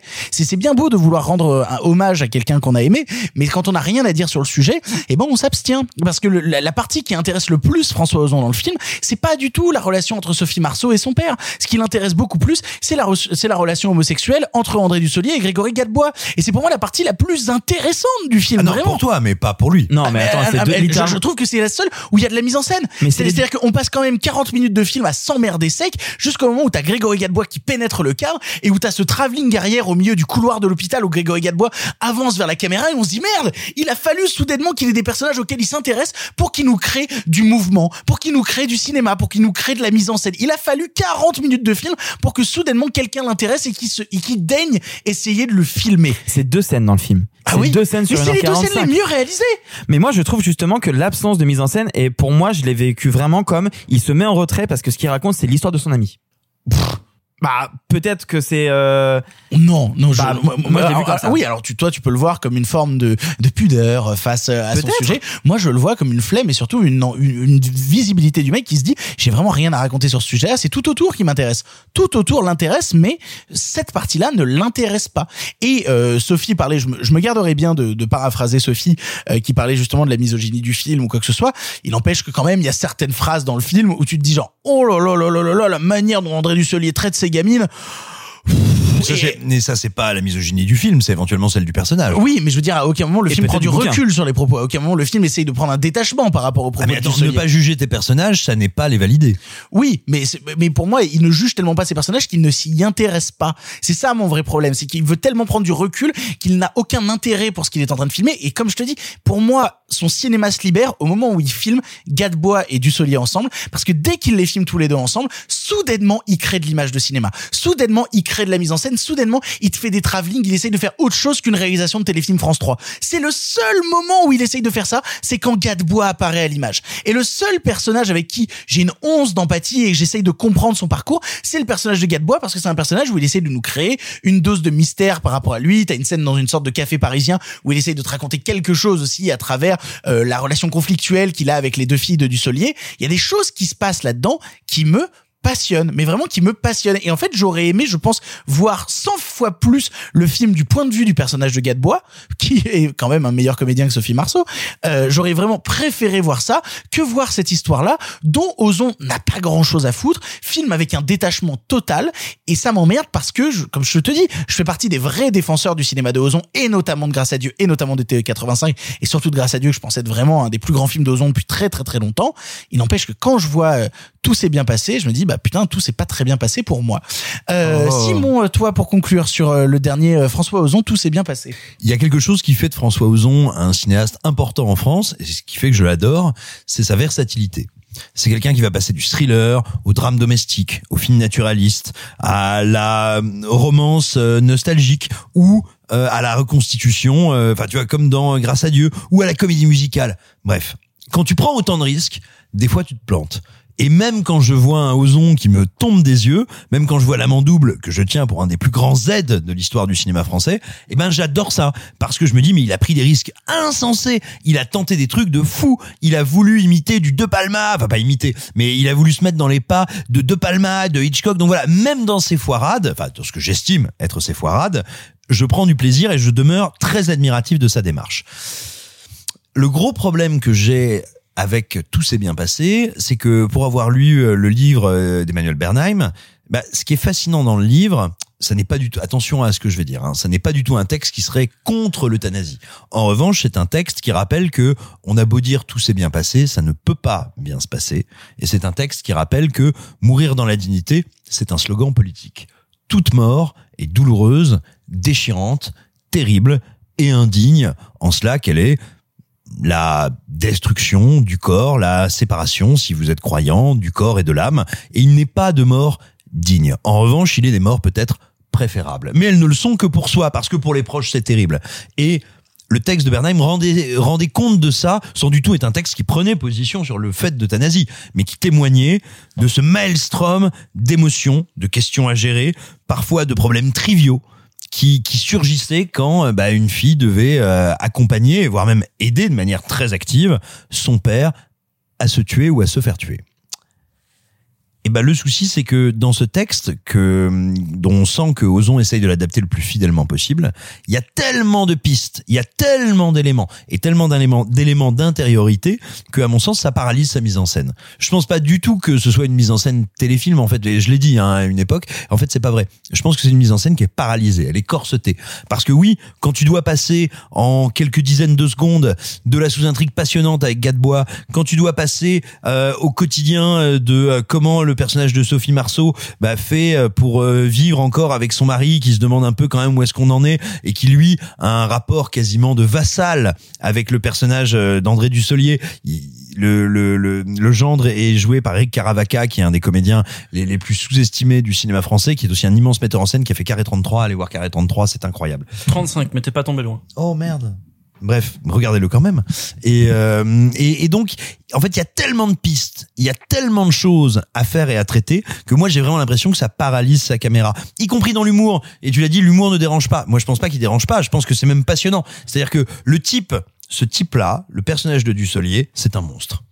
C'est un enfant gâté qui a profité de tout, qui euh, dédaigne et méprise ceux qui l'entourent. Moi, j'ai un grand-père qui est un peu pareil, donc j'ai tout de suite reconnu le, on va dire. euh, le, le, le prototype psychiatrique. Euh, c'est une saloperie terminale, mais c'est néanmoins le père de ses enfants. Et pour ses enfants, notamment au moment, euh, au dernier moment, bah, il est leur père. Et en fait, t'as une telle complexité, t'as de tels revirements, notamment dans l'humour. Je veux dire, le moment où ses filles réalisent qu'il a fait croire à sa cousine que ses enfants l'obligeaient à se faire euthanasier parce qu'elles en avaient marre de lui. En fait, juste parce qu'il est, trop lâche pour dire, bah oui, en fait, moi, j'ai- en fait, j'ai envie de crever. Euh, c'est une scène qui, sur le papier, est très drôle. Les dialogues sont excellents et qui, en plus, se conclut alors que sa fille, qui est interprétée très bien pour le coup par Sophie Marceau, alors qu'elle part, bah si, elle joue très bien. Ah si, elle joue très très bien. Alors qu'elle part en furie du restaurant restaurant dont euh, vous savez le, le lettrage comme ça euh, sur le mur bah il y a des lettres qui sont tombées. Et au lieu d'avoir le vrai nom du restaurant ça écrit la couille. Et lui alors que sa fille qui se sent trahie humiliée part devant ses yeux, mais c'est un type, c'est une, telle saloperie, il a tellement l'habitude de rouler sur les autres êtres humains, le seul truc qui note et qui le fait rire, c'est que le nom du restaurant, un peu abîmé, ça fait la couille. Et et, et en fait, il y a comme ça plein d'idées très bonnes dans le film, mais j'ai vraiment l'impression que la mise en scène de Ozon, et c'est ça le problème, n'arrive pas à embrasser cette espèce de, euh, oui, de survolatilité en termes d'atmosphère et d'ambiance, et du coup, ça donne un film qui donne le sentiment d'être très morne et très plat, mais moi, je suis pas d'accord avec toi, je trouve qu'il est plutôt très bien interprété. J'aurais juste une question à poser vu que tu as lu le livre. Est-ce que dans le livre, le père est aussi horrible et misogyne que ce qui est dans le film? Oh, il est pire. D'accord. Il est pire. Et non, et ah oui, pour terminer là-dessus, en revanche, euh, moi je suis un petit peu d'accord sur la question de la misogynie pour une raison toute bête, c'est que c'est quand même un truc qui revient régulièrement dans le cinéma de Ozon, dans le traitement du féminin, qui oscille entre euh, la réification et des clichés délirants. Et, et là, par exemple, typiquement, moi, c'est pas les dialogues. Le père est un salopard, donc il parle comme un salopard, ça ne me pose pas de problème. Ce qui me sidère, c'est de voir à quel point le film fait peu de cas du personnage de la mère. Le qu'on a- personnage de Rampling, oh là là, on a, ce truc, on a ce truc incroyable. On a ce truc incroyable où tout le monde est là genre oh mon dieu papa est malade qu'est-ce qu'on va faire? Et sinon ta mère bon tu sais elle est malade hein. Et là, tu te dis, oui, il y a une forme de misogynie larvée qui est certes dans le texte originel, dans cette famille, mais, mais qui est, j'ai envie de dire, qui n'est jamais interrogée par la mise en scène. Vous l'aurez compris, on est divisé sur tout s'est bien passé. On vous laissera le voir pour vous faire votre propre avis. On en a fini avec les films qu'on avait vus à Cannes. On va enfin vous parler de trucs un peu inédits dont on vous a jamais parlé. Et on commence tout de suite par Le Sommet des Dieux. Huit ans qu'il se prépare. Cette ascension, c'est tout pour lui. Si Canvas, vous me recevez Vous êtes en retard sur l'horaire. L'orage sera là-haut avant vous. Ne cherche pas à le suivre à tout prix. Le corps n'est pas fait pour survivre à cette altitude. On a perdu trop de temps. La fenêtre est trop courte. Damashi, réveille-toi Laisse-moi Pourquoi tu fais ça Une fois qu'on y a goûté, on ne peut plus s'en passer. Il n'y a plus que ça qui compte.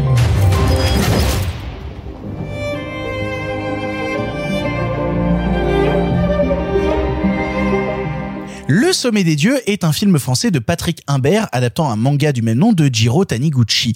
On y suit le reporter japonais Fukamachi à la recherche d'un homme nommé Abu Joji, ancienne légende de l'alpinisme disparu depuis des années. L'homme aurait en sa possession un appareil photo permettant de prouver si l'Everest a bien été gravi en 1924 et à travers son enquête, il va découvrir un monde de passionnés assoiffés de conquêtes impossibles pouvant mener jusqu'au sommet des dieux. On a vu le film avec Arthur et on avait très envie de vous en parler et je vais commencer d'ailleurs parce que alors, moi, il y a quelque chose qui me fascine déjà dans le fait d'adapter Jiro Taniguchi. Parce que euh, c'est un auteur, euh, un mangaka japonais, qui a été quasiment autant de fois, voire plus, adapté en France qu'au Japon.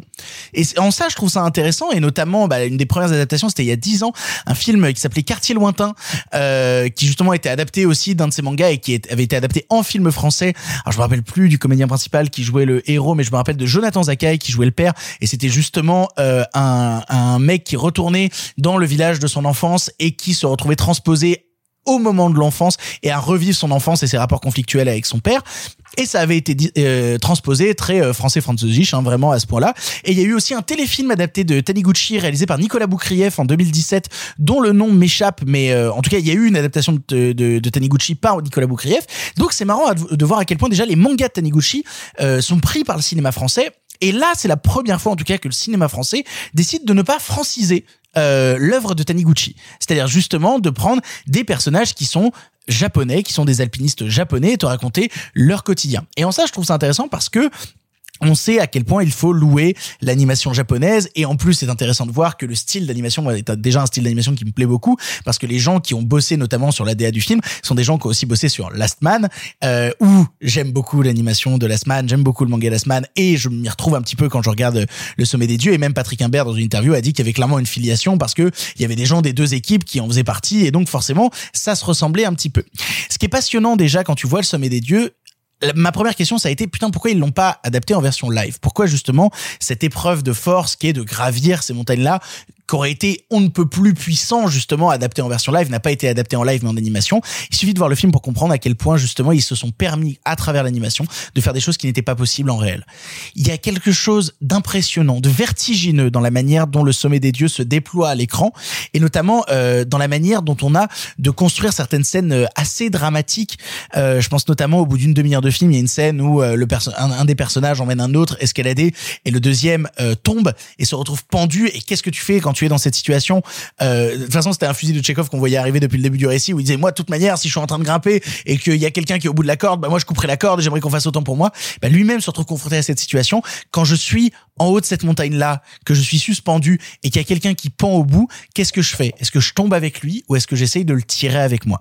Et toute cette, cette- déjà cette verticalité de la montagne, déjà tout cet aspect ultra impressionnant que crée la mise en scène est d'une puissance affolante. Vraiment, il y a quelque chose de bordel de fou quand tu regardes le sommet des dieux et qui se permet même des choses qui vont sortir du réel. C'est-à-dire comment tu images par l'animation le fait d'être perdu dans la montagne, de ressentir le froid et d'être dépassé par les éléments. Il y a une scène où soudainement toute l'image vire au rouge, mais vraiment au rouge vif et où tous les personnages sont absorbés par cette montagne, possédés par la montagne qui les dépasse autour. Comment soudainement tu ressens le vertige à leur côté. Et c'est ça qui permet l'animation en fait, c'est de nous faire ressentir peut-être ce que le réel ne pouvait pas nous faire ressentir, ce vertige, cette verticalité, cette sensation d'être avec eux et cette possibilité de créer des paysages qui nous dépassent. Et donc on est à la fois entre le film d'enquête, parce que le but, mine de rien, du personnage du reporter, c'est d'être dans cette recherche de, de ce type qui aurait en sa possession un appareil photo, mais il y a aussi justement toute cette question-là de pourquoi les athlètes font ça, pourquoi les alpinistes font ça, quel est leur but derrière? Et justement à quel moment ça va finir? Et en fait, c'est un- une thématique que tu peux brasser plus loin que même l'alpinisme, cette idée de te dire, quand j'ai vaincu le point A, maintenant il me reste le point B, mais je peux aussi vaincre le point A de telle manière, de telle manière. En fait, qu'est-ce qui fait de ces athlètes des athlètes? Quelle est justement la volonté derrière eux de se construire tout un truc de je peux toujours faire plus, je peux toujours faire plus dur, je peux toujours faire plus grand, je peux toujours faire plus fort. Le sommet des dieux, c'est assez impressionnant. Ça prend une ampleur sur un écran de cinéma qui est absolument hallucinante. Allez voir le sommet des dieux s'il passe près de chez vous. On a la chance d'avoir en France des animateurs de talent qui nous font de l'animation française de grande qualité. Et le sommet des dieux on est la preuve. Euh, c'est un film d'animation pour adultes avec des thématiques extrêmement adultes à l'intérieur sur le dépassement de soi et sur la recherche tout- du toujours plus en fait de à quel moment ça s'arrête à quel moment je vais donner encore encore encore et encore. Si vous avez l'occasion de le voir en salle foncez voir le sommet des dieux. Je crois que toi Arthur aussi tu étais convaincu par le film. Euh, moi, je trouve qu'il y a un tas de choses assez fascinantes euh, sur ce film. Euh, donc déjà, Taniguchi, c'est jamais facile à adapter. Je n'ai pas lu Le Sommet des Dieux. Néanmoins, je sais que c'est en plusieurs volets et je sais euh, que c'est un récit très dense. Très, très dense. je, je- je crois qu'il y a, il y a genre plus de 1500 pages quelque chose comme ça, et il a dû tout condenser en une heure et demie et il le fait avec brio hein, clairement hein. Et, en plus, le récit est assez épuré en plus. Donc, c'est-à-dire qu'il condense tout ça et il réussit à dépasser la difficulté d'un récit très dense. Au-delà de ça, il y a quelque chose que je trouve fascinant avec le réalisateur, Patrick Imbert, c'est qu'il était chef de l'animation de Ernest et Célestine et réalisateur du Grand Méchant Renard. Trois, Oh donc trois films où l'animation ne ressemble, n'est pas du tout la même. Donc, il réussit à s'adapter à chaque fois à un style de dessin, à un style d'animation différent. Et c'est en ça assez impressionnant. Parce que tu parlais, effectivement, le dessin est magnifique. Si je me trompe pas, pour avoir lu quelques Taniguchi, il a des manières de dessiner les visages Taniguchi qui est assez mm, fermé et difficile, j'imagine. Je ne suis pas animateur, mais assez difficile, j'imagine, à animer.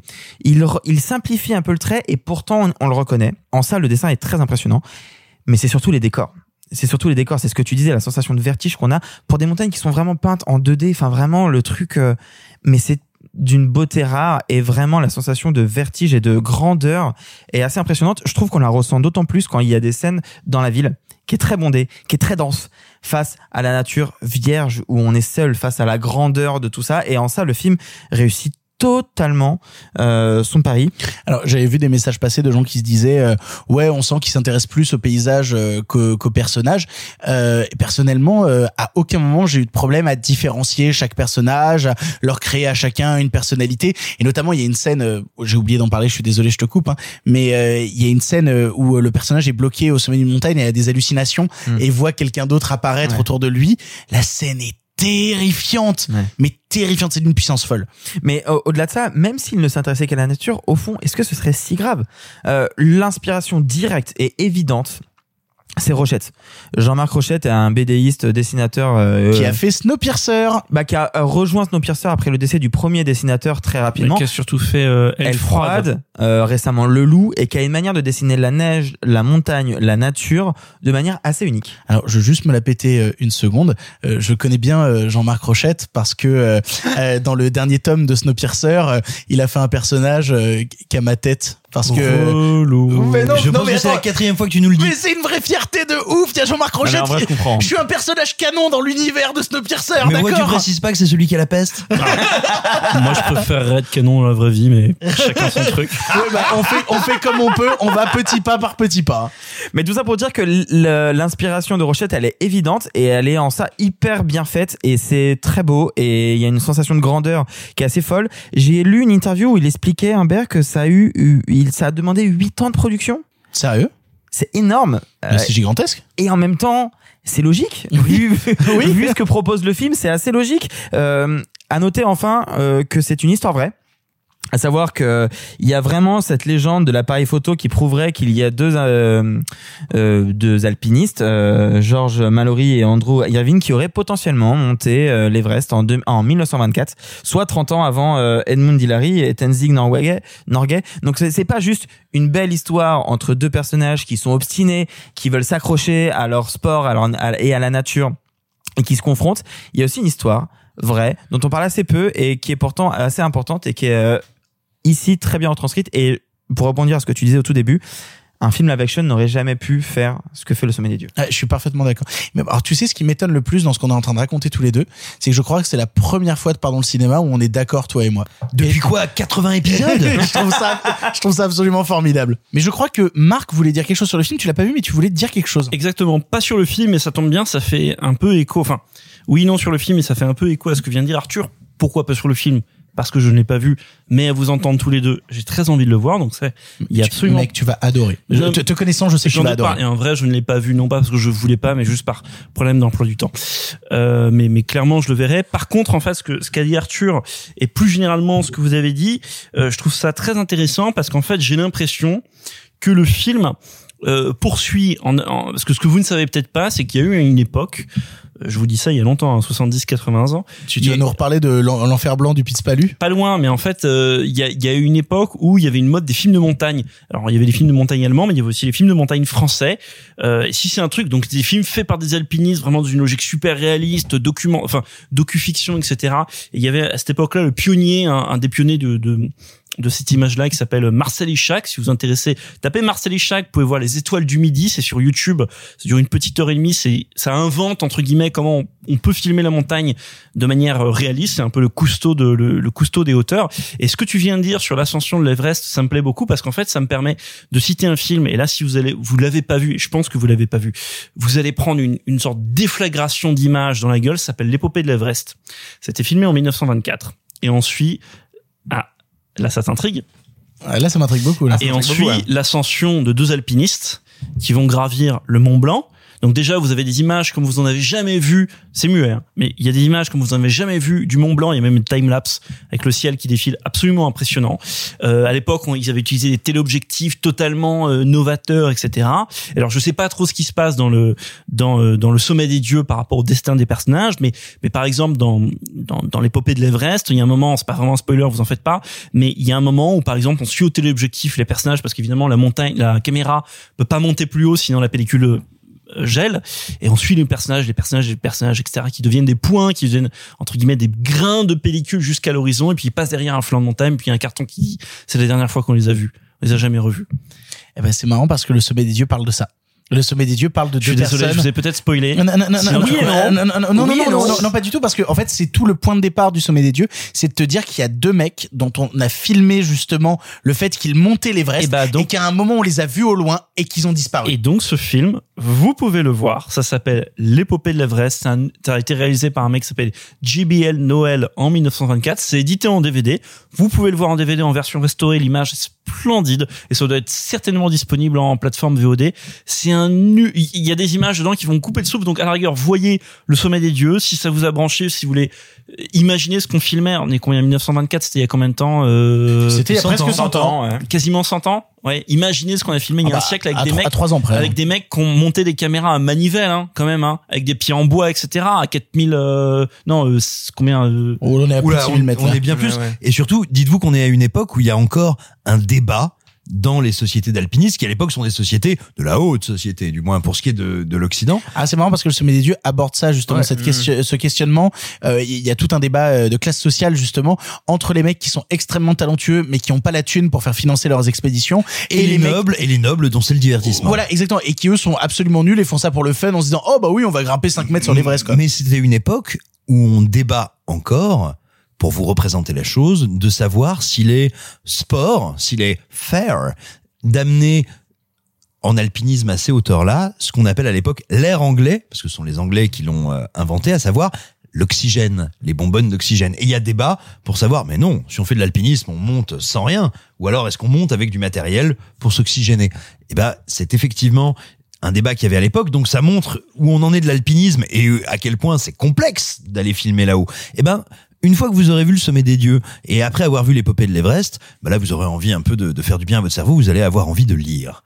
Et ben, vous allez lire L'abominable de Dan Simmons. Et figurez-vous que tous les personnages dont vous venez de parler sont dans ce roman. Pourquoi? Parce que l'abominable, c'est Dan Simmons qui imagine des alpinistes anglais français et américains qui se disent tiens on va aller voir les gens éplorer des familles de Mallory et de son et de Irvine c'est ça? Oui. ça. voilà et de son malheureux de son malheureux compagnon d'armes on va aller voir la famille pour se faire financer une expédition pour retrouver leur matériel. Alors qu'en fait nous ce qu'on veut c'est être les premiers à monter l'Everest. Donc c'est un pur roman de fiction qui est incroyablement bien documenté génialement écrit. Après vous allez arriver à la Fnac vous allez dire ah putain ça fait 900 pages il est con Rio pourquoi il m'en a parlé? Euh, 900 pages honnêtement vous allez les lire en trois jours tellement c'est ahurissant. Et dites-vous bien une chose moi je n'ai aucun intérêt pour l'alpinisme. Pour moi en général des gens qui veulent se battre avec Darwin le seul intérêt c'est de les regarder perdre. Donc voilà moi l'alpinisme ça m'intéresse pas. C'est un roman gigantesque exactement sur le thème de l'enquête que vous avez évoqué. C'est un texte qui est un texte d'aventure ce qu'on appelle un page turner c'est-à-dire un truc où chaque page tu fais ah mon dieu il faut que j'y aille. C'est incroyable. C'est un roman qui passe du naturalisme de l'aventure à un trip à la Indiana Jones et qui s'appelle l'abominable pour une bonne raison. C'est savoir qui pourrait bien être cet homme dans les neiges. J'aurais un dernier point que j'aurais aimé aborder et que j'ai totalement oublié, mais qui est pour moi très très important. C'est euh, la musique de Amine Bouafa. La musique est incroyable. La musique La d'Amine musique est Bouafa. folle. Amine Bouafa qui a déjà fait la musique notamment de Gagarine. Oh, Et je trouve la musique donc ex- excellente. Et notamment, plus on avance vers les sommets, moins il y a de dialogue, plus il y a musique. Et la musique renforce tout ce dont on vient de parler. Et je trouve la musique assez remarquable et il faut la souligner, je trouve. Et, là- et puis surtout, il, il joue à- sur plusieurs styles, c'est-à-dire qu'il joue à la fois sur de la musique classique Ouais. euh, assez puissante, et à un moment il se permet des morceaux de free jazz euh, assez Mm. prenants euh, sur des sur des passages de où les mecs préparent leur équipement et tout. Non mais bref, vous l'aurez compris, on a adoré le Sommet des Dieux, c'est en salle actuellement, on vous encourage à le découvrir. On a encore deux films dont on doit vous parler, un film en salle, un film en VOD. On va enchaîner tout de suite parce qu'il y a encore plein plein de choses dans cette émission. On va vous parler tout de suite de la troisième guerre. Est-ce que tu sais pourquoi on porte un uniforme? Pour uniformiser, justement. Donc je veux pas savoir ce qu'il y a dans ta tête, je veux pas savoir ce qui se passe chez toi. Je m'en fous de savoir que bientôt ça va être le chaos. Je sais pourquoi je suis là maintenant. J'ai plus peur.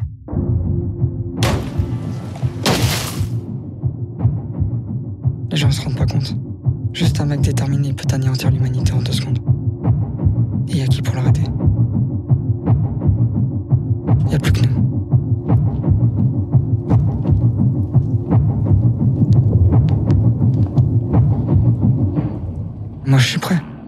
La troisième guerre est le premier long métrage de Giovanni Alloy avec au casting Anthony Bajon, Karim Leclou ou encore Leila Bekti. On y découvre le personnage de Léo venant tout juste de terminer ses classes et rejoignant un poste au sein de la mission Sentinelle. Avec sa patrouille, il arpente les rues de la capitale à l'affût de la moindre menace. Mais que faire quand cette menace ne vient pas? On a vu le film avec Arthur et Marc et c'est Marc qui commence. Marc, qu'as-tu pensé de la troisième guerre? La troisième guerre, c'est un des très rares films que j'avais envie de voir depuis longtemps. J'explique parce qu'en fait, je connais rarement ce qui sort très à l'avance en fait. Et euh, la troisième guerre, c'est un film dont j'avais entendu parler depuis des mois, depuis qu'il y a un pitch qui s'est sorti, puis une bande-annonce. Mais en plus, on t'en avait parlé parce qu'il avait été diffusé au festival du film du polar euh, de Reims et c'est là où j'avais eu l'occasion de le découvrir justement. Et, euh, et donc voilà, j'avais encore plus envie de le voir. Cette attente avait été décuplée lorsque j'avais vu le film absolument abominable qui est Sentinelle, mais qui entre guillemets a priori parle d'un sujet similaire jusqu'à ce qu'on se rende compte que le film Sentinelle ne parle pas de l'opération Sentinelle. Même Bah non il parle de l'opération Ogako Elenko il le fait très bien Merci Simon. Et, euh, et donc voilà, donc j'ai regardé euh, la troisième guerre avec une attente et toujours évidemment euh, ce qui est lié à l'attente, cette, cette peur d'être déçu. Et euh, je vais faire court, pas de suspense. Je trouve le film absolument formidable. C'est un très beau premier film et qui me remplit de joie parce qu'en plus il poursuit une année où il y a eu euh, vraiment moult très beaux premiers films. Hein. Un peu plus tôt, on vous parlait de Slalom, on vous parlait de Gagarine, etc donc qui poursuit qui poursuit cet élan et qui le fait admirablement bien. Pourquoi? Parce que je vais faire une petite parenthèse et je vais faire une comparaison avec un film que j'ai pas du tout aimé mais vous allez voir pourquoi. Alors moi j'étais pas là quand vous avez parlé de Boîte Noire. Moi c'est un film que j'ai absolument détesté. Pourquoi? Parce que Boîte Noire je trouve que c'est un C'est pas fait exprès, mais c'est incroyable. Ma montre tape bolossé. mais contamine tes grands morts. Euh, non, Boîte Noire, c'est un film que j'ai pas du tout aimé. Pourquoi? Je vais la faire très courte parce que Boîte Noire, vous avez un film qui se passe dans un cadre ultra réaliste, donc les mecs qui font les écoutes dans les catastrophes aériennes et qui derrière applique une couche de cinéma, une couche de surécriture, de surcinéma, etc. Parce que c'est un film qui n'a pas confiance en son sujet. Simon dit non de la tête, mais de toute Mais façon ça va Simon aussi. On contamine est trois à dire non de la tête. contamine ses grands morts. Euh, et et c'est un peu l'inverse dans la troisième guerre, parce que la troisième guerre, c'est un film qui, pareil, sujet ultra réaliste, etc. On est confronté à, à peu près, je pense, tout le monde en France, sauf si, sauf les gens qui n'habitent qui n'habitent pas en, en, zone urbaine, mais confrontés, vous savez, ces mecs qui patrouillent, qui ont un pas de, un- une marche particulière, etc. Bref, les mecs de Sentinelle. Donc, ce cadre hyper réaliste et qui justement parvient à le traiter en s'appuyant simplement là-dessus, je veux dire, en n'ayant pas besoin de sur- de créer une intrigue absolument bidon, de, de surécrire des dialogues, enfin bref, qui se tient juste la nature de son sujet, qui contente de se filmer, qui a confiance dans la force de son sujet. Et là-dessus, je trouve la troisième berthe très beau. Pourquoi? Parce que vous avez un film qui dure une heure et demie, 90 minutes, c'est super court, et qui arrive à prendre son temps. C'est-à-dire passer 50 avant qu'il y ait le dernier tiers du film où il y a un emballement. Mais quand on arrive à 50 ou une heure de film et on a l'impression, le temps ressenti est un petit peu plus long, mais c'est pas un défaut parce que le film prend son temps au début. Vous avez un pur film, je dirais pas de contemplation, mais un pur film, voilà, où qui épouse le pas de marche de ces mecs, voilà, qui ont ce pas, qui marchent lentement, qui ont cette vision un peu radar, à, à, à- à- comment dire, à quadriller de gauche à droite le- leur champ visuel et tout. Je trouve le film là-dessus admirablement bien amené, ce que ne faisait pas par exemple Sentinelle. Sentinelle, c'est un film qui va à 300 à l'heure, en plus dans le mur, mais indépendamment que ça aille nulle part, ça va à 300 à l'heure, ça ne respire pas. Et là-dessus, la troisième guerre est absolument bien fait pour rendre compte de bah qu'est-ce que c'est ces mecs qui entre guillemets se sont engagés pour voir du pays. Parenthèse, voyez un film qui s'appelle Voir du pays, qui parle aussi de l'armée française et notamment des mecs qui reviennent d'Afghanistan. C'est un film absolument formidable. Et euh, on pourrait aussi longuement parler de comment la France filme ses militaires, voir du pays, les combattants, euh, ni le ciel ni la terre. Et Maryland, où Mathias Schoenertz incarne un vétéran de l'armée française. Euh, fin de la parenthèse, mais il y a quand même un petit truc assez intéressant sur ce qu'est-ce que le cinéma français contemporain fait de l'armée française. Donc, je reviens à, à la troisième guerre. Donc voilà, le, le, le film a une gestion du rythme, une gestion de la mise en scène qui est absolument euh, formidable. En plus, c'est un premier film dans, dans, dans le début et, à la fin, il y a un emballement qui est un peu facile parce que ça a un recours entre guillemets à, bah, des images faciles parce que ça va être impressionnant. Les militaires vont être confrontés euh, à, à, à des manifestations, à, à, entre guillemets aux gilets jaunes. Enfin, on imagine que c'est euh, que c'est les gilets jaunes. Non, mais kind of, parce que c'est pas tout à fait ça, mais on voit très bien dans quel cadre ça a lieu. Après, cette scène sert à révéler une certaine puissance esthétique dans le long métrage. d'accord. Oui, et encore parce qu'elle a lieu tout le long, même si euh, là c'est explicite parce que les fumigènes, les effets, le- son, les, les, les coups de feu ou les coups de flashball. Bon, mais mais voilà. Déjà le film, je trouve admirable pour absolument tout ce que je viens de dire. Ensuite, deuxième truc et euh, et qui moi m'a encore plus parlé, c'est que voilà tout ce que je reprochais à à, Sentinelle, c'est qu'on ne ressentait. Moi, voilà, j'étais intrigué par ces mecs, ce que je de dire, qui sont engagés du pour voir du pays et qui se retrouvent à patrouiller Barbès pour pour pour caricaturer, alors qu'il se passe rien. Parfois, il se passe un truc et évidemment, le où il se passera vraiment un truc, ils ne seront pas là parce que les statistiques veulent que, etc. C'est pas possible. Mais et du coup, il ne se passe jamais rien dans la troisième guerre. Et même au moment où il se passe un truc dans la troisième guerre, je dirais pas quoi, mais au fond, il s'est rien passé. C'est une sorte de non-événement ou un truc qui a mal tourné. Et je trouve ça absolument formidable. Et ça m'a rappelé un film dont je pense que la troisième guerre s'inspire. euh, un film et une œuvre, un bouquin dont la troisième guerre s'inspire. Et pour cause, c'est un bouquin d'un- auteur italien et c'est un film d'un cinéaste italien. S'appelle Le désert des Tartares parce que le désert des Tartares, ça parle de Dino Buzzati et un film de Valer- Valerio Zurlini avec Jacques Perrin. Ça parle d'un officier qui est affecté à la forteresse sur la frontière morte d'un empire quelconque qui n'est jamais défini, où on lui dit cette forteresse, il faut la garder coûte que coûte. Une attaque va arriver, les Tartares vont attaquer. On les a jamais vus depuis mille ans. On sait pas s'ils sont là. On passe, on sait pas s'il y a quelqu'un derrière la frontière, mais il faut garder cette forteresse. Une attaque va arriver un jour.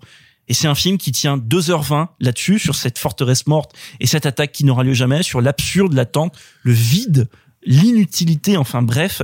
Et évidemment que la troisième guerre descend de ça, qu'un cinéaste franco-italien descende de ça, ça me touche.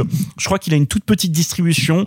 Ça vaut le coup de se taper, euh, de traverser une ville ou de prendre la voiture pour aller au cinéma pour les voir, parce que vraiment, c'est un film qui m'a ému. Après, on pourrait s'amuser. S'il y en a peut-être à relever des défauts, j'en sais rien. Et dernière chose avant de relever la parole, mais ça c'est une évidence, il y a une euh, une troupe de comédiens. Je serais tenté de dire un trio de comédiens, parce qu'évidemment, il y a le trio de comédiens qui est sur l'affiche. Léla Becti, euh, Karim euh, Leclou. Karim Leclou et euh, Anthony Bajon qui sont formidables mais en fait pas que parce qu'il y a plein de mecs qui apparaissent dans deux trois quatre séquences qui donnent le là absolument bien euh, la beauté des seconds rôles donc vraiment ouais je tarirai pas d'éloges sur la troisième guerre qui, euh, qui qui qui fait beaucoup de bien dans une année où encore une fois le cinéma français est infiniment plus riche que ce qu'on pourrait croire Je crois que toi, Arthur, en comparaison, tu es beaucoup plus euh, en retrait concernant la troisième guerre. Alors c'est marrant, j'ai voulu faire euh, un peu le, le lèche le lèche cul et je me suis fait des fiches comme Sophie et sur ce film je n'ai Rien noté, car je n'ai pas grand chose à dire. Très bien, merci Arthur. C'était Euh, passionnant. c'est Victor. Non, en Au fait, revoir, Arthur. euh, le film dure 1h30 et je, pendant 1h10, je me suis ennuyé. Euh, en même temps, c'est ce que tu racontes. Et pourquoi pas? On suit l'ennui de ces sentinelles qui se baladent et qui n'ont pas grand-chose à faire, si ce n'est attendre à ce qu'il se passe quelque chose et il ne se passe rien? Donc on se fait chier comme eux se font chier. Et ça, là-dessus, c'est réussi. On se fait chier pendant 1h10. Euh, Pourquoi pas? Et je trouve que c'est pas inintéressant. Je trouve que c'est pas inintéressant. Le problème est que souvent dans ces films-là, on prend le point de vue d'un personnage, d'un type de personnage, d'une classe de personnage. On ne voit ça que sous le prisme des sentinelles. Du coup, tout est caricaturé. La police est une figure caricaturée. Les sentinelles sont des personnes dans le film frustrées de ne pas pouvoir intervenir quand il se passe quelque chose. Ce qui est très intéressant. Du coup, les flics sont tous caricaturés. Parce que c'est tous des connards qui prennent tous l'ego de gna gna gna, c'est mon affaire, machin. À la limite, pourquoi pas c'est pas commun au cinéma, ça. Non, ce genre de. non, je suis d'accord. À la limite, pourquoi pas Pendant une heure dix, je m'ennuie, je me dis pourquoi pas. Les 20 dernières minutes m'ont énervé. M'ont énervé. La dernière séquence, le, fameux dernier tiers dont tu parlais avec les manifestants, m'a énervé. Parce que sous prétexte qu'on le voit sous leur prisme à eux, qui subissent euh, une pression, qui subissent moult choses, on caractérise une manifestation de la manière la plus caricaturale possible. On nous montre des black blocs qui vont taper la police jusqu'à ce que les CRS répondent qu'au bout de euh, facile deux minutes et les CRS répondent qu'en mode gentiment des boucliers. Non, c'est pas ça la réalité. Mais le film le montre quand même. Et c'est pas grave, parce que c'est ça qu'on va retenir. Sauf que c'est pas ça la réalité. Pour faire des manifestations, c'est pas ça la Mais c'est réalité. pas ce que le film te dit. Le film te dit passer l'arrêté. Attends, non, non, non, non. La scène de manifestation, c'est un personnage qui dit on va traverser une manifestation. On ne sait pas pourquoi ils vont traverser cette manif. Ils y vont. Ils sont confrontés à c'est génial. ils arrivent. Donc il y a des commerçants qui protègent leur commerce comme si c'était les gilets jaunes, mais c'est pas les gilets jaunes parce qu'ils portent pas de gilets jaunes et qui disent à cab. Ils disent juste à cab pendant on s'en 20 fout- minutes. On s'en fout que ce soit pas des Eh ben, gilets pas jaunes, ça évite de dater le. Mais que ça soit des gilets jaunes ou non, ça évite juste de. Euh, je veux dire, la revendication, elle reste globalement la Mais même. quelle à un moment, à un moment, à un moment plus tôt dans le film, euh, tu sais, euh, Leila Bekti, elle arrive en bagnole, euh, elle est confrontée à un barrage de flics et elle dit aux flics, euh, le flic dit il y a une manifestation et elle dit aux flics euh, ils veulent quoi et le flic répond bah des retraites. Juste, c'est bon. T'as as caractérisé que t'es dans un moment d'histoire de France. Sauf si que- on, si on voit le film dans 100 ans, on est dans un moment d'histoire de France où il y a des troubles sociaux. Sauf que le film, quand il monte la manif en vrai, on n'entend qu'un seul slogan, c'est euh, Tout le monde déteste la police. et tout le monde déteste la police. Pendant 15 minutes. Pour ensuite te montrer des manifestants qui vont envoyer des jets, être violents, et à aucun moment euh, être des manifestants normaux. C'est-à-dire que tu as soit des gens qui sont hostiles aux sentinelles, ce qui est loin d'être le cas de tous les manifestants, mais bon bref, soit des gens qui sont purement des casseurs et des black blocs. Des black blocs qu'on voit comme étant des vilains méchants qui envoient des briques à des CRS, des briques à des CRS, jusqu'à ce que les CRS répondent, et ils sont en mode oh là là, faut qu'on dise, faut qu'on dise, faut qu'on dise, et ensuite on tape. Non. Non. Là-dessus, je suis désolé, et je vais faire un parallèle grossier, mais je trouve que le film fait autant de mal que Bac Nord. Oh là Je pense que c'est pas, mais je pense que c'est pas le sujet. C'est pas le sujet, Je pense que fait, tu- c'est ce qui m'est resté, donc c'est pas Mais- normal. Mais, mais, mais parce que je pense que tu, tu, tu perds de vue que la manifestation dans le film est un objet totalement Mais abstrait j'ai en pas fait. vue quoi en fait Le personnage d'Anthony Bajon, c'est un personnage dont je me fous un peu. Mais c'est un le personnage qui en personnage plus. Karim Leclou est intéressant, mais il est complètement sous-exploité. Et Leila Bekti est le personnage le plus sous-exploité, alors que c'est le plus intéressant. Alors c'est le plus intéressant, oui, mais c'est pas le plus sous-exploité parce que c'est Bah. fondamentalement un second rôle. Mais mais en quoi il serait sous-exploité? Je veux dire, t'as besoin, t'as- tu sais ce que tu as besoin de savoir à propos d'elle dans le film. Oui, mais au final, en je voudrais fait, plus de séquences avec elle? que- parce que évidemment on voudrait on voudrait en prendre pour trois heures de plus parce que tout le monde est formidable, tu vois. Malin, très Bien, très malin ça. Joli, joli, joli, joli. Non, euh, le personnage de Leila Bekti est pour le coup assez bien écrit, mais le problème c'est qu'en fait, on veut tellement donner d'ampleur au personnage d'An- d'Anthony Bajon, qui est juste un mec qui est tellement persuadé de ce que ce qu'il fait est bien, qu'il en oublie tout le reste, que du coup on parle pas des autres. Or, je trouve le personnage de Leclou beaucoup plus intéressant. Euh, sur ce mec qui s'invente un peu une, sa propre mythologie, qui essaye de s'inventer une vie, qui est parano, mais qui essaie de se donner sur le patron. Je trouve intéressant. Et au final, hmm, hmm, plus que Bajon, et surtout Leila Bekti. Leila Bekti, je la trouve formidable, et je trouve que le personnage n'est pas du tout exploité. Tout ça pour dire qu'en fait, pendant 1h10, on a un truc qui est un peu mollasson, on s'ennuie en même temps que, et en fait, on se concentre sur un personnage, et je remets pas la faute sur Bajon, parce que Bajon est toujours excellent. Comme, même dans les méchants, il était excellent, pour dire. Oh là là, tu veux vraiment qu'on revienne là-dessus, Arthur Non, Même non, dans- non, attends, non, non, on repart pas là-dessus. même dans les méchants, il était excellent. Et donc, Bajon est excellent. Et dans le film, il est excellent. C'est juste ce personnage, je m'en fous, je m'intéresse plus aux autres. Et en fait, j'ai rien. Et derrière, j'ai quoi? J'ai une scène de manifes- de manifestation qui m'énerve et qui me donne un goût amer à la fin de la séance. Je vais me, me poser entre vous deux. Euh, et, euh, et essayer Ah, on va de- niquer de- encore? encore. Sors ton FAMAS, on va niquer, quoi. Euh, et essayer de tempérer Ah, tout ça. En fait, il y a Marc qui a utilisé un mot que j'aime bien, qui est absurde, parce que c'est toute la démarche mine de rien quand tu regardes le film de l'opération Sentinelle, c'est de voir justement l'absurdité de ces gens qui marchent sans but, qui errent sans but. Et c'est intéressant de faire des films sur l'ennui, c'est-à-dire justement sur euh, cette notion justement de personnages qui s'emmerdent et qui n'ont pas grand-chose à construire. Et il y a des fois où ça marche et des fois où ça marche pas. Mine de rien, par exemple, Sofia Coppola a construit toute sa filmographie sur euh, filmer des personnages qui s'ennuient. Non, non, Et, sur euh, des spectateurs qui s'ennuient, c'est différent. Ouais, mais non, mais justement, j'allais le dire, c'est que c'est que pour moi, Sofia Coppola, c'est une sorte d'entre-deux où par instant, elle arrive à m'emporter, à me fasciner par l'ennui de ses personnages.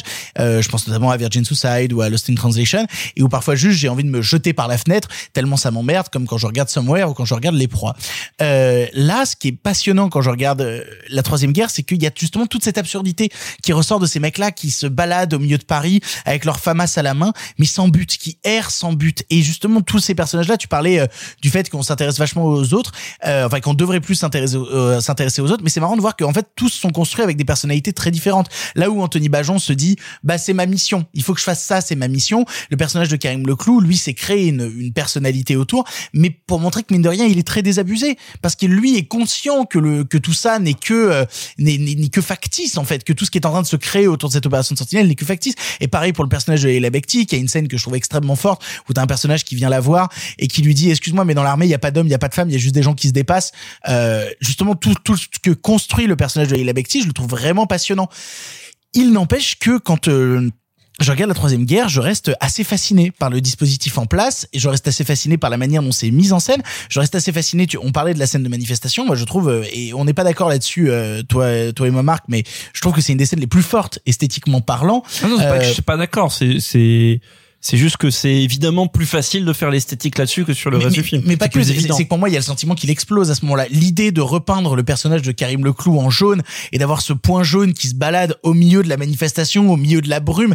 Il y a, il y a- on- j'ai- je, je parle depuis le début, euh, depuis le début euh, de l'émission euh, d'images de cinéma. Bah moi, il y a ça qui se crée quand je regarde euh, la troisième guerre. C'est véritablement cette image de cinéma. De toute façon, moi, j'ai que deux mots à la bouche, soit image de cinéma, soit bourgeois. Et vous remarquerez que je n'ai pas encore prononcé bourgeois dans cette émission parce que beaucoup trop de gens sur Twitter ont commencé à me dire que je disais trop bourgeois euh, dans pardon le cinéma. Redis bourgeois une fois. Bourgeois. Bourgeois. Bourgeois. Euh, J'essaye donc de moins dire bourgeois pour moins choquer les bourgeois de Twitter qui n'ont que ça à raconter. Euh, bref, la troisième guerre, je trouve ça assez passionnant, je trouve ça assez fascinant. Ça traite d'un sujet moi qui m'a toujours passionné parce que je croise régulièrement à Paris ces mecs-là qui se baladent avec des famas et qui ont pas grand-chose à foutre et les voir justement mis en scène dans un long métrage devenir personnages de cinéma et devenir ces personnages qui se perdent au milieu d'une capitale qui ne sait pas trop quoi en foutre et justement leur impuissance face à plein de choses. Il y a une scène dans le métro avec les mecs de l'opération Sentinelle où tout le monde est là mais faites quelque chose, faites quelque chose et eux-mêmes sont bloqués dans leur incapacité de faire quoi que ce soit. Je trouve ça assez passionnant, je trouve ça assez fort, je trouve ça bien mis en scène et pour le coup comme le disait Marc, le film est assez peu distribué, il a que 60 salles en France, ce que je trouve euh, ce que je trouve vraiment très peu. Je veux dire même toi Arthur qui, qui- non, même, même moi, je reconnais que c'est assez peu et qu'il mérite d'être vu quand même, même si je suis, je l'aime pas, il Genre mérite vraiment d'être vu. 60 salles, c'est un Ouais, non, scandale un quoi. scandale. Le sommet des dieux en comparaison on a 150, tu vois. Euh, Alors, ah ouais, précisons- ouais. Ah non mais c'est ça. Alors précisons quand même que euh, man- malheureusement euh, les manufactures de Saint-Étienne ont arrêté de produire des FAMAS. Donc si tu croises des gens habillés en militaire avec des FAMAS, faut appeler la police. Mais attends, moi, c'est pas une figure qui me rassure de voir des gens avec des famas dans la rue. Ah, mais pas c'est- particulièrement. mais c'est- Mais c'est dans le film. Et, et je, je trouve ça Le- super le justement. personnage- on a un- une scène vaguement où t'as des gens qui les défigurent. Non, pas ça. Non, un moment, bah non, si. non, Ah, attends, littéralement, on a une scène. Non, non, non, attention. Des visages parce que sinon moi ça m'intéresse. Un moment, le Tu veux nous reprendre que sur l'orthographe ce soir, Simon Rio le- Euh, Excusez-moi, euh, ça s'appelle le mépris de classe et c'est très agréable. le- Sale le- bourgeois. le personnage d'Anthony Bajon dit, je veux dire, ah, bon, c'est le moment où le film est un peu presque trop explicite, mais en même temps la réplique est jolie. Le personnage d'Anthony Bajon dit, on est dans la rue à 3 mètres avec des fusils automatiques, avec des armes de guerre. Et les gens trouvent ça normal. Parce que c'est vrai, on trouve ça normal, on les regarde tous quand ils passent dans la rue, mais maintenant, mais si arrête, on trouve ça, on a tous grandi avec maintenant, je veux dire, ils- eux, ils- Ça, faire, moi. mais attention, ça ne veut pas dire que c'est pas normal. Mais c'est une image de la normalité. T'es pas ça surpris veut pas dire que c'est pas normal. T'es pas surpris. quand tu les vois. Ils ont des fusils, ils ont des armes automatiques. Hein, ils ont donc et le personnage de Bajon, tu te, tu te rappelles de cette réplique? Il Oui, le oui, dit en plus. Les mecs, les gens qu'on croise, mais mais ça n'empêche pas que tu les tu les dévisages quand ils passent dans la rue parce que tu les regardes. Et, et parfois, euh, je t'avoue, euh, quand ils sont, euh, quand t'es avec eux dans le métro et que le et que s'avère que le canon du fusil qui tient en bas hein, évidemment, mais que le canon du fusil, genre il est genre pas loin de ta cuisse. Et vous voir sur ton genou? Ouais, je t'avoue Bon, ouais, petit Bah malaise. oui, bah bien sûr. Genre, enfin, même moi qui Et le film le retranscrit super bien. Mais moi, j'aurais juste une question. Est-ce que vous ne trouvez pas que le film euh, accentue une parano qu'on essaie d'alimenter depuis des années qui, moi, me dérange? Une parano Mais- sur mais une quoi? parano sur quoi? Sur Mais les attentats? Oui Mais totalement. Il y a pas film- d'attentat dans le film. Juste, je- bah, il y a pas d'attentat, il y a quand même euh, une attaque. Oh. Bah, Bah, qui fait, qui, qui, qui existe dans la vraie vie. Mais, mais, mais- qui, qui ont lieu dans la vraie vie. Non, non, et, et puis surtout, Bah, si. non, non, c'est que Oui, la, troisième guerre te parle de la parano parce que eux vivent dans la parano Bien constante. sûr. L'État vit dans la parano constante d'un mais du, possible coup, mais, attentat. du, mais du coup, mais le spectateur dans cette parano. Mais, mais Bah, évidemment. dans, dans, dans leur peau. Après, à- à- à- après, je veux dire, c'est quand même le but du cinéma de faire vivre, qui est plutôt du cinéma de fiction ou, ou documentaire d'ailleurs, mais de te faire vivre une expérience que tu ne vis pas dans la vie de tous les jours. Vous l'aurez compris, La Troisième Guerre est un film qui nous divise et encore une fois, on vous encourage à le découvrir en salle pour vous faire votre propre avis. Il en reste un dernier, c'est une sortie en VOD, mais c'était important d'en parler, on l'a vu avec Arthur. Et... oh là là, là on va se marrer. On va vous parler de Démonique. Ah, je l'ai vu aussi. The Vatican has been funding a black ops unit. Using priests like soldiers. Now that it's free, it won't stop coming for you.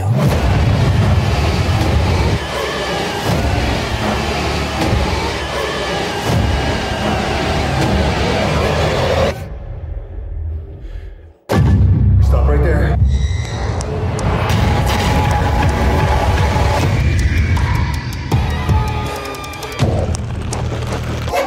Démonique est le nouveau film du réalisateur Neil Blomkamp, connu pour District 9 ou encore Elysium ou Chappie. Renouant une nouvelle fois avec la SF et cette fois-ci l'horreur, il raconte l'histoire d'une jeune femme ayant réussi grâce à un procédé révolutionnaire à pénétrer l'esprit de sa mère dans le coma. Sa mère étant euh, elle-même une, une nana qui a tué des gens. Voilà, je l'avais pas mis dans mon résumé, mais voilà, c'est une nana qui, qui est quand même condamnée euh, pour meurtre. Mais l'exploration de son inconscient tourne à l'affrontement, libérant un démon tapis dans l'ombre. On l'a vu donc avec Arthur et Simon. C'est Arthur qui commence. Qu'est-ce qu'on a pensé de Démonique de Neil Blomkamp? Euh, Démonique est, Est un film déjà. est un film. Point. Euh, non, c'est un film qui euh, est dans la continuité de ce qu'a fait Blomkamp depuis 4 ans. Oh, c'est que- cruel. Euh, Ouais, il a- je, trouve ça, je trouve ça super violent de dire ça. Non, c'est-à-dire qu'en 2017, il a créé euh, le studio euh, What's, Stu- euh, What's Studio, qui permet de, qui a permis de sortir des espèces de courts métrages un peu expérimentaux, chelous sur sur YouTube gratuitement, euh, grosso modo que de la CGI. En vrai, Alors, alors attention, euh, il y en a une partie qui sont sur YouTube, mais dont l'essentiel est sur la plateforme Oats, à laquelle Oui, tu peux ça. participer et payer pour voir ce qu'il y a en plus. mais tout est en ligne. Le, je suis allé sur le site, j'ai regardé, c'est marqué que le but était de sortir des courts métrages en ligne. T'as raison, c'est pas que sur YouTube. C'est pour moi la continuité de ce qu'il a proposé là-dessus, et c'est pour euh, donc c'est un studio qu'il a créé suite à la frustration de ne pas pouvoir faire ce Alien 5, et euh, Dieu merci, il n'a pas fait ce Alien 5. Euh, c'est un film qui est donc dans la continuité de ça et dans qui est né de la frustration de ne pas avoir pu faire suivre ses projets qu'il avait envie de faire, qui ont été compromis par une petite crise sanitaire qui se déroule depuis quelques mois le, contexte c'est celui-là et en ça le film permet juste de, suivre la carrière de quelqu'un qu'on suit depuis quelques années, parfois avec douleur. On va pas se mentir. Euh, je sais qu'il y en a autour de cette table qui détestent tout. Moi, je ne déteste pas tout. Néanmoins, c'est vrai que depuis quelques temps, on s'ennuie. Mais le film suit ça au moins. Si ce n'est que le film sort en VOD et c'est pas pour rien, malheureusement. C'est une série B absolument lambda et fade, sauf pour un point. Euh, Il y a des images en simulation et c'est joli. Grave. Putain, j'étais sûr que t'allais dire ça. Mais oui, c'est-à-dire qu'en fait, donc le personnage féminin, euh, le personnage principal de Carly, on s'en fout, elle joue pas très bien. De toute façon, personne joue bien, on s'en fout. Elle va dans la simulation, elle va voir l'entreprise qui est gérée par une espèce de euh, l'église. Euh, faut savoir que donc le, le clergé est une espèce d'entreprise militarisée qui a des super prêtres militaires. C'est super. Ça a l'air Qu'on ne intelligent. voit pas d'ailleurs. Qu'on ne voit, si on les voit un peu à un moment armés, vite fait Ça a des l'air intelligent. On Ah oui, voit non, des mais- prêtres dans un vestiaire dire attends deux secondes, je vais m'armer. Eh non, Ah, mais attends, Warhammer non, mais attends, 40 attends, on je les voit, connais. on les voit comme que- comme des pénis dans un softcore de M6. C'est qu'on dit, ils arrivent, ils arrivent. Ah, ah, non. Waouh. Mais en même temps, est-ce qu'on a envie de les voir? Pas vraiment? Non, le film est intéressant pas pour ça. Le seul truc que moi je retiens de ce film, c'est que premièrement, euh, Blomkamp essaye quelque chose. Et Donc, les séquences de simulation. Je me suis renseigné, j'ai lu une interview. Ça a été tourné avec une caméra, ce qu'on appelle une caméra volu, Volumétrique. euh, volumétrique. Donc c'est en fait plutôt que de faire des motion capture, il y a eu 260 caméras autour de l'actrice pour essayer de simuler elle dans un truc qui est pas vraiment du jeu vidéo, mais qui est une espèce de simulation. Bref. Bah, en gros, tu, tu es capable de totalement reproduire son anatomie et son corps, et tu vas pouvoir, et tu vas pouvoir tout construire autour d'elle, construire complètement le décor, et construire le décor plutôt qu'une euh, Ah, qu'une le doublure congrès, numérique. le congrès, j'ai vu ce film. Chose qu'on fait très bien. Oui, absolument, mais bien chose sûr. qu'on fait très bien en motion capture dans le jeu vidéo depuis des années. Non, non, non, non, non. Alors, en fait, non. euh, on, pardon, excuse-moi. C'est Non, juste vas-y, vas-y, un vas-y. instant. Non, en fait, le problème, c'est que ça n'est pas utilisé ou bien utilisé dans le film, mais en termes de potentiel, c'est absolument fascinant et révolutionnaire, vraiment. Moi, en tout cas, je trouve que dans le film, même si ça ne marche pas, il y a quelque chose qui m'a fait, euh, qui m'a fait sortir du récit et que j'ai trouvé assez intéressant. Je dirais, j'irai pas jusqu'à le comparer à Scanner Darkly. Mais il y a quelque chose dans l'animation, dans le dans le graphisme que je trouve presque intrigant et dans la gueule du monstre, euh, du démon euh, qui est euh, pile dans la continuité de ce que fait Blomkamp parce que Ah, c'est ce qu'on disait. le- le démon qu'on voit à environ euh, 25 secondes dans le film. Oui, et en fait c'est ce qu'on disait Victor juste avant, c'est qu'en fait, euh, enfin ce qu'on se disait en off, nos spoilers, en fait Blomkamp sait très bien gérer les, CGI les CGI. Oui, voilà. Après, au-delà de ça, le film, on n'en retient pas grand-chose, mais voilà, euh, je retiens autre chose, c'est que Blomkamp, quand il fait des films qui ne racontent pas quelque chose ou qui ne sont pas faits en Afrique du Sud, est au final très fade. Donc, son prochain film sera District 10. c'est vrai, vrai. Mais c'est pour ça que c'est drôle. Mais du coup, à la limite, ce sera sans doute moins un nanar que celui-là, parce que celui-là est vraiment mal joué, mal écrit, mal fait, mal monté, mal filmé, rien d'intéressant, une, une série B vraiment lambda, une VOD vraiment gratos, peu inintéressante, si ce n'est ces quelques séquences de simulation, il y en a trois dans le film, hein, ça dure vraiment cinq minutes, que je trouve pas inintéressante et j'aime bien la tentative de mélanger les films de, de possession, les films d'exorcisme et les films un peu de simulation. Il essaie de faire un mélange, ça marche pas, mais au moins il essaye et c'est cool. Que c'est nul à chier que démonique. Voilà. Euh, non, mais je suis désolé. Moi, je l'ai découvert euh, cet après-midi avant qu'on enregistre l'émission. C'était tellement naze. Et pourtant, je pense que je suis autour de cette table euh, comparé à Simon, euh, quelqu'un qui défend pas mal le travail de Blomkamp parce que, euh, pour le coup, moi, j'aime énormément District 9. J'ai beaucoup de sympathie pour Elysium, même si c'est raté sur plein de points, mais je trouve qu'il y a des choses très sympathiques dans Elysium et même dans Chappie. Euh, il n'empêche, non, non, non, mais premier degré. Après, je suis fan de Diane Ward, donc je les vois dans un film, je suis content, hein, globalement. Voilà, bah, on en restera là. Voilà, non, Enfin. non, non, non, c'est sûr. Et là, je mate démonique et je me dis, qu'est-ce qui s'est passé? Alors, c'est un film où t'as un mauvais sosie de Noomi Rapace qui euh, rencontre un mauvais sosie de Charlton Copley euh, qui a une entreprise euh, où on peut te permettre d'aller euh, dans les personnes dans le coma. Mais en fait, c'est pas juste une entreprise de personnes dans le coma, c'est une entreprise de super prêtres avec des famas qui combattent des démons avec des gros guns.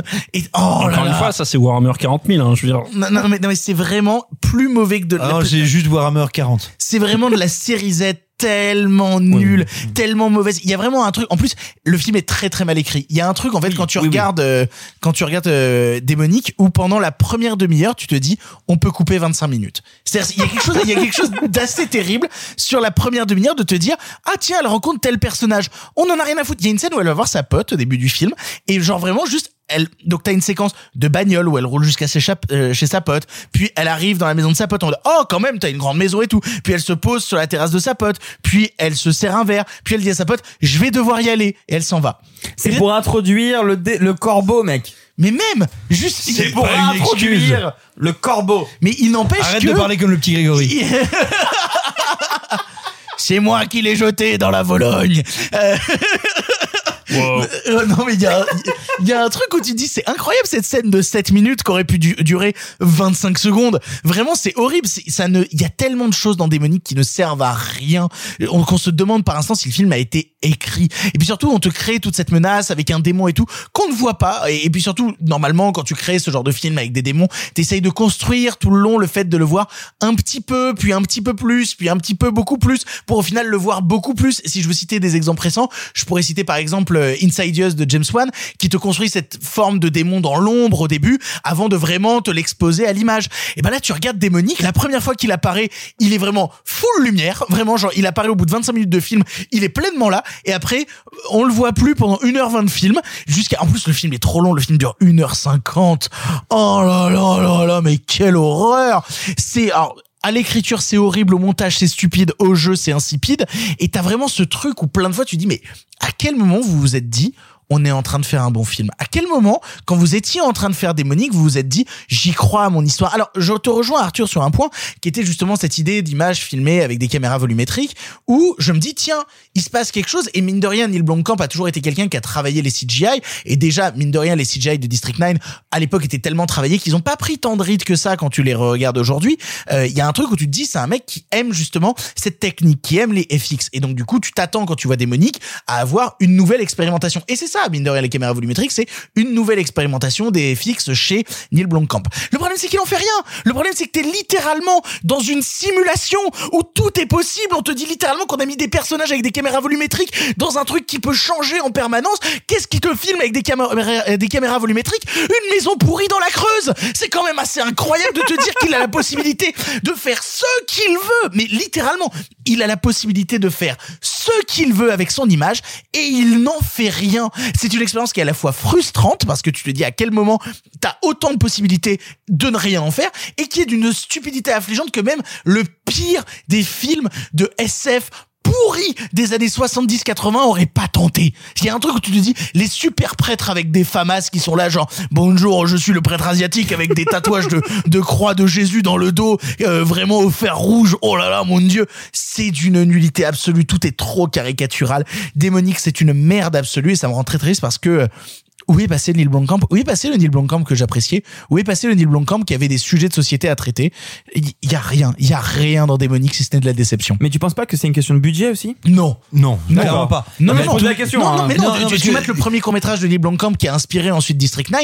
Il y a 100 fois, 100 fois 1000. blablabla, Je vais. Et c'est un type qui a un savoir-faire pour, avec le budget dont il, dont il bénéficie là, faire des trucs incroyables. Mais oui, et, là- et puis il a une puissance émotionnelle qui se dégage justement dans le court métrage qui a inspiré District 9, qui n'est à aucun moment présent dans Démonique. Mais vas-y, je te file la parole, Simon. Qu'est-ce que t'as pensé toi de Attends, Démonique attends, avant, que Simon, avant que Simon prenne la parole, juste pour les archives, Oui. je peux dire dans le micro que le film de François Ozon est mieux? Ah, d'accord. Démonique de Neil Blomkamp, c'est moins bien que tout s'est bien passé de François Ozon. Ah, Mais tu sais, avant de venir ici, j'ai quand même lu le dernier Man Movies où il y a une interview de Blomkamp et il y a un moment où Neil Blomkamp arrête l'intervieweur, arrête le journaliste et lui dit mais attendez, vous avez aimé le film? Et le, journaliste, et le journaliste dit oui oui plutôt oui. Il dit ah d'accord parce que putain je me fais défoncer par un journaliste, vous êtes un peu le seul. Alors, il y a un truc aussi euh, dans Mad Movies, pour moi qui suis un, un lecteur assidu de Mad Movies, et ce depuis euh, déjà 2008 ou 2009, Ouais. euh, euh, il y a un truc chez Mad Movies, c'est même quand ils démontent un film, je pense notamment, il y a, il y a un ou deux numéros, ils avaient démonté à raison euh, Spiral de Darren Lynn Bousman, et pourtant... Et pourtant, ils ont fait une très très bonne interview de Darren Lynn Bousman euh, dans le fait. dans le magazine. Donc euh, voilà, ils ont cette capacité mine de rien de faire de très très bonnes interviews. Et moi j'adore ça, c'est euh, pour ça que je le lis, mais juste ça m'a fait rire que même le réalisateur dise attendez mais vous avez aimé le film? Et puis je remercie Mad Movies, il y a deux numéros euh, d'avoir fait une vanne qui se foutait un peu de ma gueule. Euh, Je vous remercie. Je suis dans Mad Movies du coup. Moi fan de Mad Movies depuis 15 ans, vous n'imaginez pas à quel point je suis ravi d'être Mais tu dedans. vois, t'es canon. Exactement. je suis Deux ca- fois. je suis canon dans Snowpiercer Deux fois. et dans Mad Movies. Bon allez Simon, euh, termine euh, Démonique s'il te plaît qu'on passe à autre chose. Oh non, il- c'est plutôt Neil Blomkamp qu'il faut terminer. Neil Blomkamp, tu sais, c'est c'est ce mec euh, et qui a ses défenseurs et je trouve ça honorable de la part de ses défenseurs. Tu sais, c'est un petit peu comme quand tu défends Hitler. Tu sais que c'est pas facile. Wow. Non, le problème de Neil Blomkamp, c'est quelqu'un qui arrive et qui te dit j'ai un excellent concept de science-fiction, mais je veux filmer les gros guns. Et et on va pas parler de District 9, qui est l'aboutissement de la première partie de sa carrière, qui est surtout produit par Fran Walsh et, euh, et, et par Peter Jackson, ce qui a dû bien aider. Mais tu vois, dès Elysium, qu'il est incapable de traiter ses personnages, que il traite euh, les enjeux et les dilemmes avec à peu près autant de considération. Je veux dire, euh, il, a, il traite ces enjeux avec autant de considération que la roue d'un 4x4 considère un opossum. Et, euh, Oh là là là et, là. et à tel point, que, si tu veux, quand il faut résoudre un problème, ça fait « Ya, j'ai trouvé un énorme flingue Grosse zen avec effet de railgun électrique !» Et voilà, en fait, c'est un type qui confond toujours l'accessoire avec la scène, euh, le rebondissement avec le scénario et l'effet avec la narration. Et ben, quand tu en arrives à un stade où tu as tout foiré, où même ton studio Oats a été un studio de high concept jamais assumé et où même les high concept semblent un peu faisandés malgré leur excellence technique, eh ben tu en arrives à faire du souble mouse. Et c'est exactement ce qu'il fait. Ça n'est pas écrit, ça n'est pas mis en scène. Et alors même qu'il expérimente une technique qui a des potentialités passionnantes, il n'y a rien. C'est pas un film raté. C'est pas un Z. C'est pas un AV. C'est un film de merde. Et je suis navré de le dire, mais ça fait bien longtemps que Neil Blomkamp fait ces films-là et mais exactement comme un paquebot euh, a un petit peu d'inertie avant avant d'écraser euh, un, un- petit euh, radeau de survivants.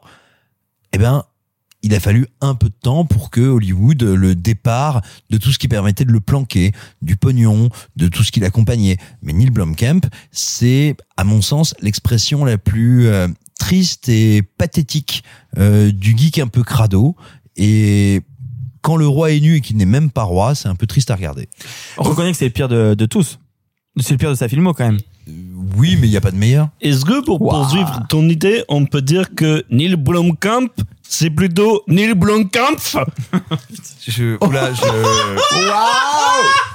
je, il, il va vraiment falloir couper beaucoup de choses. Et Non, ça, je vais la garder. il va falloir capoute ce passage. Bon, vous l'aurez compris, on n'aime pas beaucoup Démonique de Neil Blomkamp et on vous encourage pas à le découvrir. Euh, on en Attends, parlait. C'est moi ou tu as dit Ville Blomkamp Ville, oh, pas mal. Euh, il- alors, il y a un film qui s'est rajouté au cours de l'émission. On s'est rendu compte que Simon avait vu un film et oh, on l'avait pas mis dans les Simon films voit en bref. films parfois. C'est ça. Et donc, du coup, on part en bref. Voilà l'heure du film en bref. Ça va durer encore longtemps. Eh bien, vous, qu'est-ce que vous faites dans les bras de mon cocher? Vous en avez encore beaucoup du sensationnel comme ça Pourquoi vous pensez qu'on ne prend pas le cinéma au sérieux? Cette ligne est sur écoute. Il va me falloir être bref.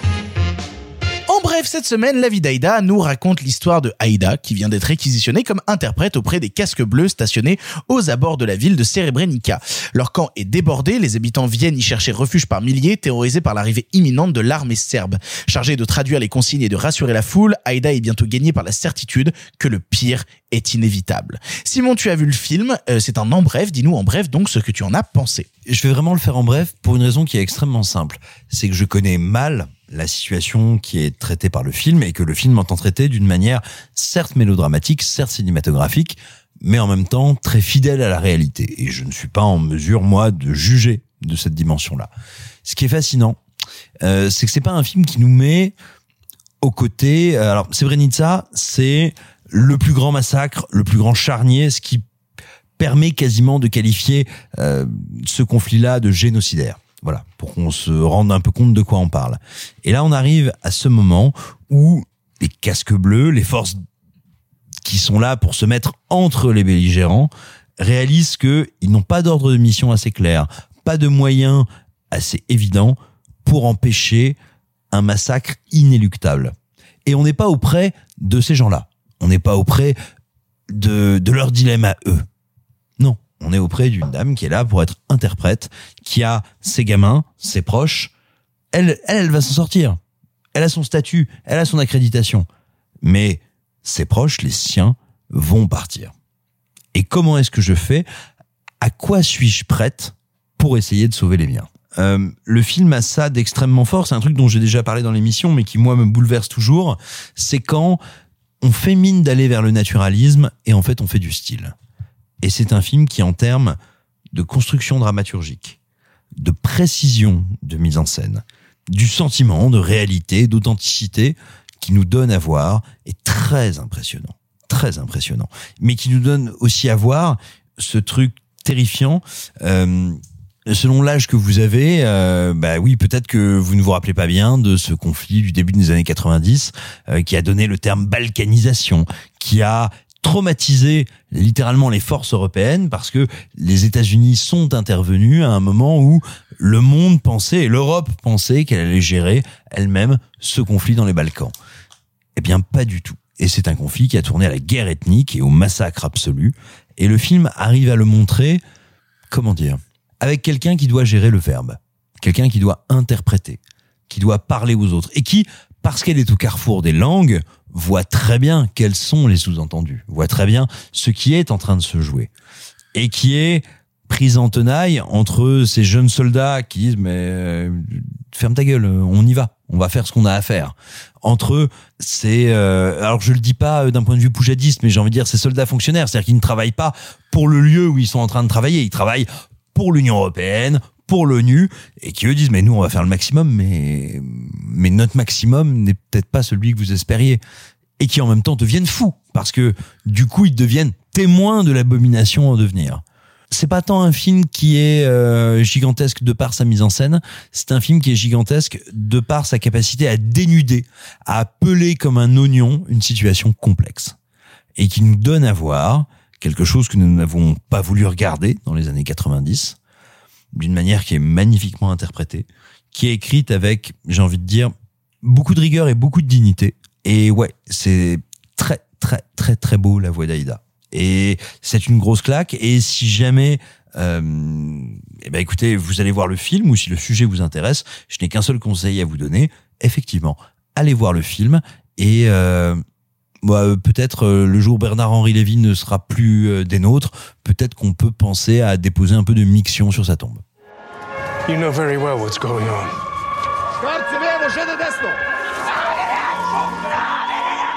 I beg you, Franklin. Let them stay.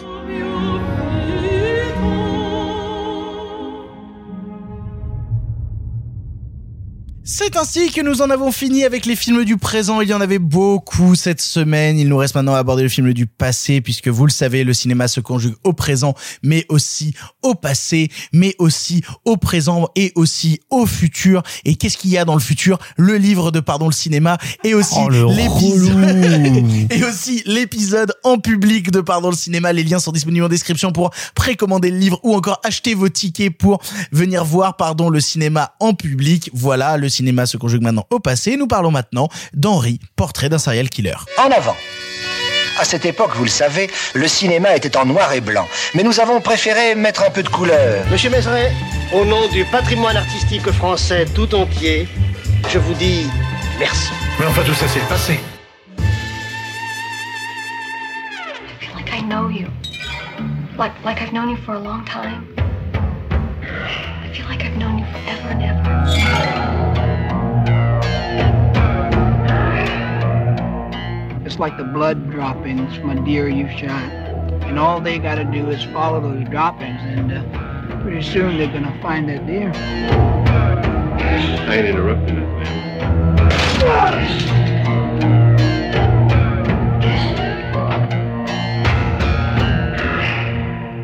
What are you doing? I want to see it again. Henri, portrait d'un serial killer est le premier film de John McNaughton, mettant en scène Michael Rooker, et sorti en 1991 en France. Tourné en 85 et ayant pris plus de 5 ans à trouver un distributeur à cause de son extrême violence, on y suit le personnage d'Henri Lee qui n'a qu'un seul passe-temps, tuer. Écumant les routes des États-Unis en compagnie de son collègue Otis, il part à la rencontre des autres et au hasard les tue afin de libérer ses démons. À l'occasion de sa sortie en Blu-ray chez Carlotta, c'était le moment parfait de vous en parler et notamment plus largement de vous parler de la figure du serial killer dans le cinéma américain. Parce que entre les années 80 et les années 90, beaucoup de choses ont radicalement changé. Et je crois que tu avais quelque chose à dire là-dessus, Arthur. Dans les années 80, euh, même un peu avant, la figure du, du serial killer est devenue un peu l'équivalent d'un d'un véritable monstre dans le cinéma euh, d'épouvante américain. On a eu des figures qui ont qui ont pu porter des films à juste sur leur nom, que ce soit Jason, euh, que ce soit Leatherface ou que ce soit Michael Myers. Ce sont des franchises basées sur des serial killers qu'on a essayé d'ériger en espèce de vraiment figure mythologique sans vraiment essayer d'expliquer ce pourquoi ils agissent de la sorte pour l'instant. Parce que c'est des choses qu'on fera plus tard dans des remakes de nos suites dans les années 90-2000. Henri n'est peut-être pas le premier. Je sais qu'il y a Maniac dont, dont Simon veut parler, mais il n'est peut-être pas le premier. Néanmoins, il est un de ceux qui essayent de sortir de cette image-là du serial killer qui est juste un monstre. Henri, c'est juste un mec qui est là et qu'on suit. C'est c'est le film euh, p- euh, ce postulat-là de se dire on va suivre dans un cinéma qui est pas loin d'être du cinéma vérité où juste on suit le gars et on, le suit dans ses tueries et on l'accompagne. Il y a cette scène qui est quand même assez fascinante où on le suit sur son canapé où il regarde ses propres tueries filmées au caméscope accompagné d'Otis et où le spectateur se retrouve à côté d'eux et c'est comme s'il était le troisième pote qui tient par les bras comme ça. Eh les gars, venez, on va regarder les tueries. On fait partie de ce truc et en même temps, il y a quelque chose que je trouve fascinant dans Henri, c'est il n'y a pas de psychologie, psychologisation du personnage. Oui, ça marche. Super. Pas de romanticisation. Et, en- et il n'y a pas de rédemption.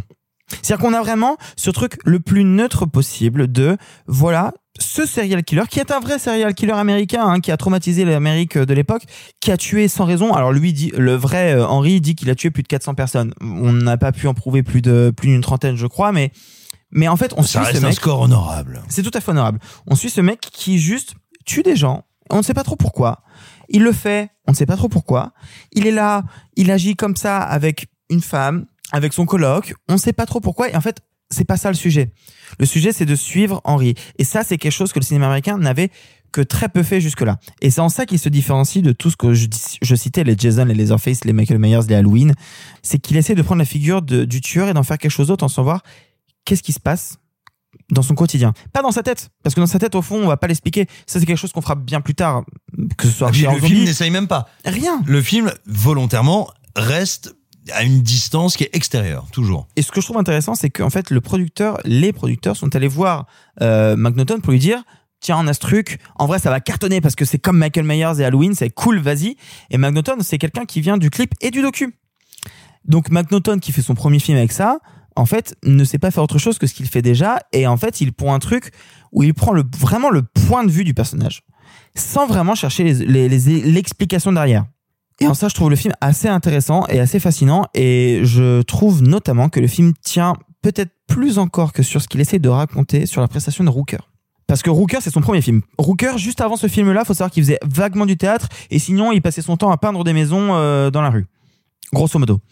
Rooker, c'est son premier film. Le mec, il a joué vaguement sur scène. Il arrive, il a joué un serial killer qui doit avoir vaguement quelques sourires, quelques sentiments, mais sinon qui est fade de visage tout du long. Et je lisais une interview très intéressante où il expliquait que en fait très rapidement, trop de monde, il y avait trop de monde sur l'équipe technique sur le tournage et du coup il a dit j'ai besoin de m'isoler. Il a demandé au réalisateur d'avoir une pièce à lui. Euh, il avait une espèce de placard avec des miroirs qu'il a caché avec des serviettes. Il a enlevé l'ampoule et en fait entre chaque scène il allait s'isoler parce qu'il avait besoin de rester dans ce personnage qui était si intense et en même temps qui révélait si peu de lui-même qu'il était très difficile à, à vraiment capter la nature et du coup entre chaque scène il allait s'isoler dans le noir dans ce petit placard et Michael Rooker est en, la vraie révélation du film en fait c'est un peu très c'est très facile de le dire vu que c'est son premier film et que derrière il va dérouler une carrière euh, assez évidente mais il transparaît vraiment à la perfection cette figure du mec qui tue mais qui sait même pas pourquoi il le fait quoi qui tue parce qu'il s'ennuie dans son quotidien, qui tue parce qu'en fait il est avec et qu'Otis, bah il y a un peu de ça quand même. Il, a un il a un passif, il a un truc. et tout. Oui, mais que le film te- ne t'explique que très peu. Qu'il explique quand même. Oui, oui, oui, mais qu'il explique avec du flou. Et, et c'est là où je, je prends la suite d'Arthur. Vas-y, vas-y. Euh, pour le coup, euh, la manière qu'il a d'expliquer son passé est intéressant parce que il a raconté une version à Otis, euh, il commence à raconter une autre version à la sœur d'Otis, Exactement. et au final, cinq minutes après, il se contredit sur la première version. Donc on se demande même si, en fait, ses origines sont tellement peu importantes que elles peuvent être faussées, elles peuvent être tronquées, que ça n'a que très peu d'intérêt. Et c'est là où c'est passionnant, en fait, c'est que justement en créant cette zone d'ombre et en créant un personnage qui a pas vraiment euh, de, de passif en fait et qui est juste devenu cette figure euh, qui tue, et ben ça crée cette part de mystère où tu as envie de comprendre. T'as d'autant plus envie de comprendre quand on ne te l'explique pas, et notamment dans le fait que le personnage de Michael Rooker, outre les scènes de tuerie, qui d'ailleurs en plus assez intelligemment au début du film ne sont pas montrées. En fait, on ne voit que les conséquences des meurtres. À chaque fois, on voit ce personnage d'Otis qui déambule en ville, mais on ne voit pas euh, lui en train de tuer des gens au départ. On voit seulement le résultat de son passage dans une maison, de son passage euh, euh, à une station-service. On voit seulement ce qu'il a fait ensuite. Ce qui nous crée un détachement parce que moi, personnellement, pendant les premières scènes avec Michael Rooker, et le film le fait très consciemment, je le trouve plutôt sympa. C'est-à-dire, il y a ce truc où les premières scènes où il vient justement défendre la sœur d'Otis et euh, rentrer dans l'art de Otis qui se comporte vraiment comme la dernière des merdes à plusieurs instants, euh, la manière qu'il a de rentrer dans, Otis à, plusieurs moments au début du film, t'as plutôt envie d'être de son côté. Et c'est assez malin la manière dont McNaughton crée justement cette histoire-là où on te met à disposition un serial killer qui est véritablement un mec qui est détaché émotionnellement et qui même au bout d'un moment, quand il en vient à expliquer sa méthodologie et à expliquer justement la manière dont il tue et qui te dit bah voilà là j'ai utilisé un flingue mais au prochain meurtre il faudra pas utiliser un flingue il faut faire croire qu'on est quatre plutôt qu'un et qu'il y ait plusieurs euh, gimmicks plusieurs euh, modes opératoires en fait à chaque fois que on tue quelqu'un plutôt qu'un seul a quelque chose d'assez passionnant justement sur la manière dont lui-même se crée un personnage, se crée une carapace et comment dans le quotidien, bah, ça a l'air plutôt d'être un type top. Ça a l'air plutôt d'être un type sympa, euh, ou, trouble, mais pas méchant. Et c'est là où le film vient le décomposer, vient le déconstruire, vient te dire attends, t'es en train d'éprouver de l'empathie pour le dernier des salopards et pour la dernière euh, vraiment des, des, des sous-merdes. Et je trouve ça plutôt passionnant parce que en fait, en n'expliquant pas, le film explique d'autant plus. En ne construisant pas son personnage, le film le construit encore plus. Et c'est là où Entrée devient euh, Henri, euh, pardon, j'ai dit Entrée. Henri devient d'autant plus intéressant, c'est que c'est un véritable portrait de serial killer qui a pas besoin justement d'être dans une surexplication, euh, un besoin de dialogue constant qui viendrait te donner en détail le passif du personnage et blablabla. Non, il y a juste besoin de montrer ses actes et c'est ces actes qui vont le définir. Et euh, d'ailleurs, c'est d'autant plus intéressant si on veut chercher la petite référence, moi que j'aime bien, mais euh, le personnage, euh, le comédien qui joue Otis se retrouvera plus tard euh, en train de jouer le flic dans la maison des mille morts de Rob Zombie, maison des mille morts de Rob Zombie, où un des tueurs en série s'appelle Otis. Voilà. En Euh, image directe à Otis. voilà, et donc du coup, je trouve que la boucle est un petit peu bouclée et je trouve ça euh, plutôt beau. Mais du coup, euh, je crois que Simon, toi aussi, tu voulais t'exprimer euh, vis-à-vis de tout ça et vis-à-vis de Maniac aussi. Oui, enfin, pas tant que ça à propos de Maniac. Ce qui est, ce qui est passionnant. Ah, Je crois que c'est Marc qui voulait parler de Maniac. Bah non, mais on aura sûrement envie d'échanger dessus, mais euh, ce qui est passionnant euh, sur Henry Portrait of a Serial Killer, c'est à la fois un film que je trouve moi très limité cinématographiquement. Je trouve pas que c'est très bien mis en scène. Je trouve Et pas que alors, c'est ils très- ont pas de thunes à l'époque, hein. ils ont 100 000 dollars pour faire le film. non, c'est pas une question de thune, c'est que c'est pas très inspiré. Mais, mais le film est très intéressant. Non, c'est pas un bon film. Si, non, non, je, je suis pas d'accord. Toute l'idée d'avoir les meurtres filmés, de jouer avec la télé qui est filmée, on voit les meurtres euh, dessus. Il y a quelque chose qui crée du cinéma à l'intérieur. Funny Games le fait euh, dix ans après. Merci. J'y viens, mais c'est pas Funny Games le crée en fait. C'est un film qui est au carrefour, et c'est ça qui le rend intéressant, de plein de choses aux États-Unis. Tu l'as dit, de la romanticisation de la figure du tueur, qui a été euh, depuis Halloween, depuis 1979, une figure forte, une figure mythologique, une figure de pure fiction. C'est aussi le moment où, alors je parle pas des autorités, je parle bien du grand public, où on commence à entendre l'idée aux États-Unis qu'il y a des tueurs, des tueurs en série, qu'on va devoir mettre en commun les euh, moyens et les techniques entre les États, parce qu'il y a euh, des euh, road killers, il y a des tueurs sur la route, il y a des tueurs qui se baladent d'État en État, de ville en ville, et qu'en fait, il y a peut-être quelque chose du meurtre et du meurtre en série qui est sinon typiquement américain, typiquement occidental, et qui ne s'explique pas. Ce ne sont pas juste des gens mauvais, ce ne sont pas des gens avec un projet, ce sont des gens qui tuent. Alors c'est marrant que tu parles justement de la romantisation parce que c'est aussi l'époque où on découvre des profils comme Ted Bundy, où on a des procès, où il y a des nanas qui débarquent et qui disent ah, comment ça pourrait être un tueur en série, lui qui est si beau, Mais etc. attends, et j'en arrive à ça, c'est qu'il faut bien voir que Otis a été un des tueurs en série les plus, on va dire, euh, vocaux, qui s'est le plus exprimé sur ses meurtres. Ouais, bien sûr. Mais il... Ah, sa fin dans Henry Portrait of a Serial Killer. Mais je te parle euh, dans la réalité. Ah, mais, mais il termine pas comme ça dans la vraie vie? Ah, pas du tout. Il est resté en prison des années. et Il a parlé pendant des années de ses D'accord, meurtres. très bien. Ce contredisant, ce machin, ce bidule. Bref. Et où donc, le film est au carrefour de ça. Et le film, quelque part, on pourrait dire, anticipe, travaille une forme qui va être celle de Michael Haneke dans Benny's Video, dans euh, Funny Game. Mais la différence, c'est que Haneke va réussir à en faire du cinéma. Et en fait, le film, à mon sens, ce qui veut, ce que je dis pas ça pour euh, euh, pour l'envoyer au loin ou pour euh, en dire du mal, hein, mais là où je le trouve intéressant, c'est qu'à mon sens, euh, il est en train de revenir d'une espèce de surstylisation et d'une surpuissance qui, à mon sens, s'exprime à la perfection dans Maniac, qui est un chef-d'œuvre d'abomination, de cloaque et de terreur. Il est à mi-chemin entre ça et entre la réification, le travail du réel, le travail, euh, dirait Jean-Baptiste Toré, du Mirador, que va faire Michael Haneke? Et en fait, le film est exactement entre les deux. C'est ce qui fait qu'il est imparfait, c'est ce qui fait que je le trouve à la fois pas très intéressant comme film, mais intéressant comme jalon historique.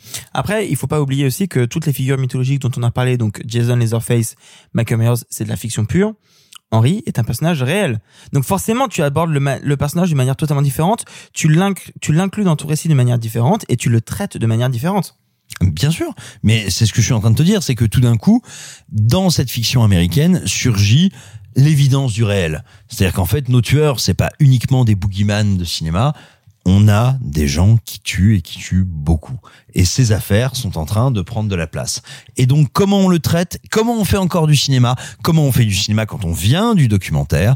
Et je trouve que le film est intéressant, non pas pour ce qu'il réussit, à mon sens pas grand-chose, mais comme témoin qu'il est d'une époque qui est entre plusieurs carrefours. Moi, c'est un film qui m'a un petit peu embêté parce que c'est un film que je connais depuis vraiment très longtemps. Ça doit faire 10 ou 12 ans que j'entends parler de Henry. C'est un film qui est un peu culte dans le circuit des vidéoclubs, qui a pas mal circulé, etc. à une époque sur Internet notamment. Et, euh, et donc je ne l'ai vu que maintenant, grâce euh, au Blu-ray qui vient de sortir, et pour le podcast. Et euh, évidemment, comme tous les films cultes, c'est des films qu'on approche un peu avec une certaine hauteur parce qu'on se dit oh là là, est-ce que ça mérite ce statut et tout. Non mais ce que tu dis est vachement intéressant parce que c'est un film dont le culte s'est un peu éteint. Il était ultra culte dans les années 90 et au début des années 2000 et il a un peu disparu après. Un peu. Et, euh, et en l'occurrence, euh, c'est un film que j'ai pas euh, fondamentalement apprécié, pas détesté non plus. En fait, c'est un film qui ne m'a pas procuré grand-chose parce que c'était un film un peu pour toutes les raisons que vous venez de tous énumérer, énumérer pardon, les uns après les autres. Je trouve que c'est un, un vrai entre guillemets film à thèse. Euh, que ce soit dans sa mise en scène que je trouve en effet assez peu inspiré comme le dit Simon et c'est pas une histoire de fric assez peu inspiré mais entre parenthèses j'en sauverais euh, pas mal de plans qui sont des jolies images d'épinal euh, euh, parce que la pellicule parce que les néons parce que l'Amérique la nuit etc ça marche toujours dans un album photo Et puis l'Amérique, la nuit, les néons avant le numérique. oui, voilà, tu C'est vois. ce moment très ou, le spécifique. noir, ou, le- ou quand c'est noir, c'est noir, ou, ou quand c'est une, c'est une image où il n'y a pas d'information, enfin c'est noir, voilà. Bon. Donc ça oui. Euh, maintenant voilà, le, le reste du film m'ennuie un peu parce qu'il y a un côté extrêmement théorique qui est la promesse du film dès son titre, c'est-à-dire Henri, portrait d'un serial. Donc je vais faire un portrait où après, en effet, on peut argumenter sur est-ce que c'est vraiment la vraie histoire qui raconte de son passé à tel ou tel personnage. Lié tant que il y a quand même le souci pour le film de construire un personnage où tous les actes ne vont pas être explicités. Certes, on ne sait pas ce qui se passe dans sa tête, mais néanmoins, on va lui créer une personnalité qui va être attachante à tel moment, écœurante dans tel moment. Le film va montrer un, un mode opératoire, etc. Enfin bref, va construire un personnage dont les actions finalement ne sont pas si illogiques que ça, parce qu'une fois qu'on a compris que juste son parcours, son mode de vie, c'est de tuer, aussi paradoxal que ce soit, C'est sa normalité. C'est beaucoup moins étrange que si on était un, un enquêteur de la police qui juste ne sait pas ce qu'il fait. Nous, on est à côté, on voit que c'est sa manière d'exister, on voit que c'est sa manière d'être au monde. En plus, c'est un mec paumé qui sort de prison, qui ne sait pas quoi faire. Bon, voilà. Et, et, et je trouve le film un petit peu limité là-dessus parce que euh, au-delà du fait que oui, alors je vais revenir dessus. Ouais, Michael Rooker est vraiment formidable. J'ai vraiment pas de problème avec ça. Mais du coup, le film paraît limité entre voilà ce côté très théorique, après ce, ce truc un peu plus ou moins bis, plus ou moins exploitation, parfois un peu chichiteux quand même. Enfin, parfois ça fait un peu cinéma quand même. Parfois, ça a beau être vraiment dans le réel, parfois ça fait euh, un peu un peu mise en scène. Et, et moi, je repense en fait, tu vois. Hors micro, on se demandait est-ce qu'on allait donc ou dans le micro, je sais plus si je l'ai dit, euh, la figure du tueur en série, machin, tout ça. Certes, il y a Maniac dont dont dont, dont Sylvain, euh, waouh, Waouh Certes, il y a Maniac, dont Sylvain a parlé. Je vais y arriver. Certes, il y a Maniac, dont Simon a parlé. Euh, si vous avez pas vu, vous voyez Maniac, un truc à mi-chemin entre le réalisme, l'onirisme, euh, avec un tueur qui a là pour le coup un passif, une psychologique, un truc proto Thomas Harris, si vous voulez. Bon. Et puis un film qui vous fera comprendre pourquoi il n'y a pas de toilette dans le métro. Celui avec Elijah Wood ou euh... Non, non, non. Alors ne voyez sur moi, moi j'ai j'ai une- Non, s'il faut le voir, c'est c'est- non, il y a- c'est un exercice de style intéressant. Alors moi, moi je déteste le film. Par contre, j'adore la musique de Rob. Fin de la parenthèse. Mais Moi, je bref. trouve qu'il y a des choses vraiment intéressantes. Je- bon. Mais euh, vous voyez l'original, il y a un super Blu-ray, le chat qui fume, euh, sur Maniac de William Lustig. Mais surtout, en fait, moi, je repense, et donc c'est là où je réponds à ta question, le tueur en série, machin, on en est où et tout. Je repense à deux films et qui là sont ancrés dans le réel, s'inspirent du réel, ont une mise en scène du réel, ne font pas de chichi. Ok, on n'est pas dans le même cinéma, c'est pas les mêmes budgets, c'est pas le même confort, etc. Sorgoy Prakov. Non, oh, sûrement pas. Ouais. Euh, Vous êtes des non, mais bâtards. deux films en plus du même réalisateur dont un une réalisateur dont on a parlé une fois dans cette émission. Deux films de Richard Fleischer. Il y en a un qui s'appelle L'étrangleur de Boston. Oh oui. Il y en a un autre qui s'appelle L'étrangleur de Reddington Place. Un est un film purement américain à Boston. L'autre est un film euh, anglo-américain euh, sur un tueur en série euh, anglais. L'un avec euh, Tony, Curtis, et l'autre avec Richard Attenborough. Bref, deux films qui sont ex- extrêmement attachés au cadre réaliste du portrait de ces personnages-là. Parce que pour le coup, on est vraiment dans cette logique de dire et pour la première fois, on va vous montrer vous au cinéma. On est en le premier doit dater de 68, le second doit dater de 71. Le premier c'est 68, le deuxième je sais pas, mais on pourrait parler du voyeur aussi de Powell. Et le voyeur de, Ma- de Michael Powell. Bref, des films qui vont vous dire, bah, vous, spectateurs, pour la première fois, en plus, il y a plus le codex, etc., il y a plus ces choses-là. Donc, on vous va plonger dans la peau des choses innommables, enfin, de gens qui font des choses innommables, etc. Et qui sont des films qui, malgré tout leur, euh, c'est des films assez intellectuels, entre guillemets, ne me paraissent jamais être des films à thèse.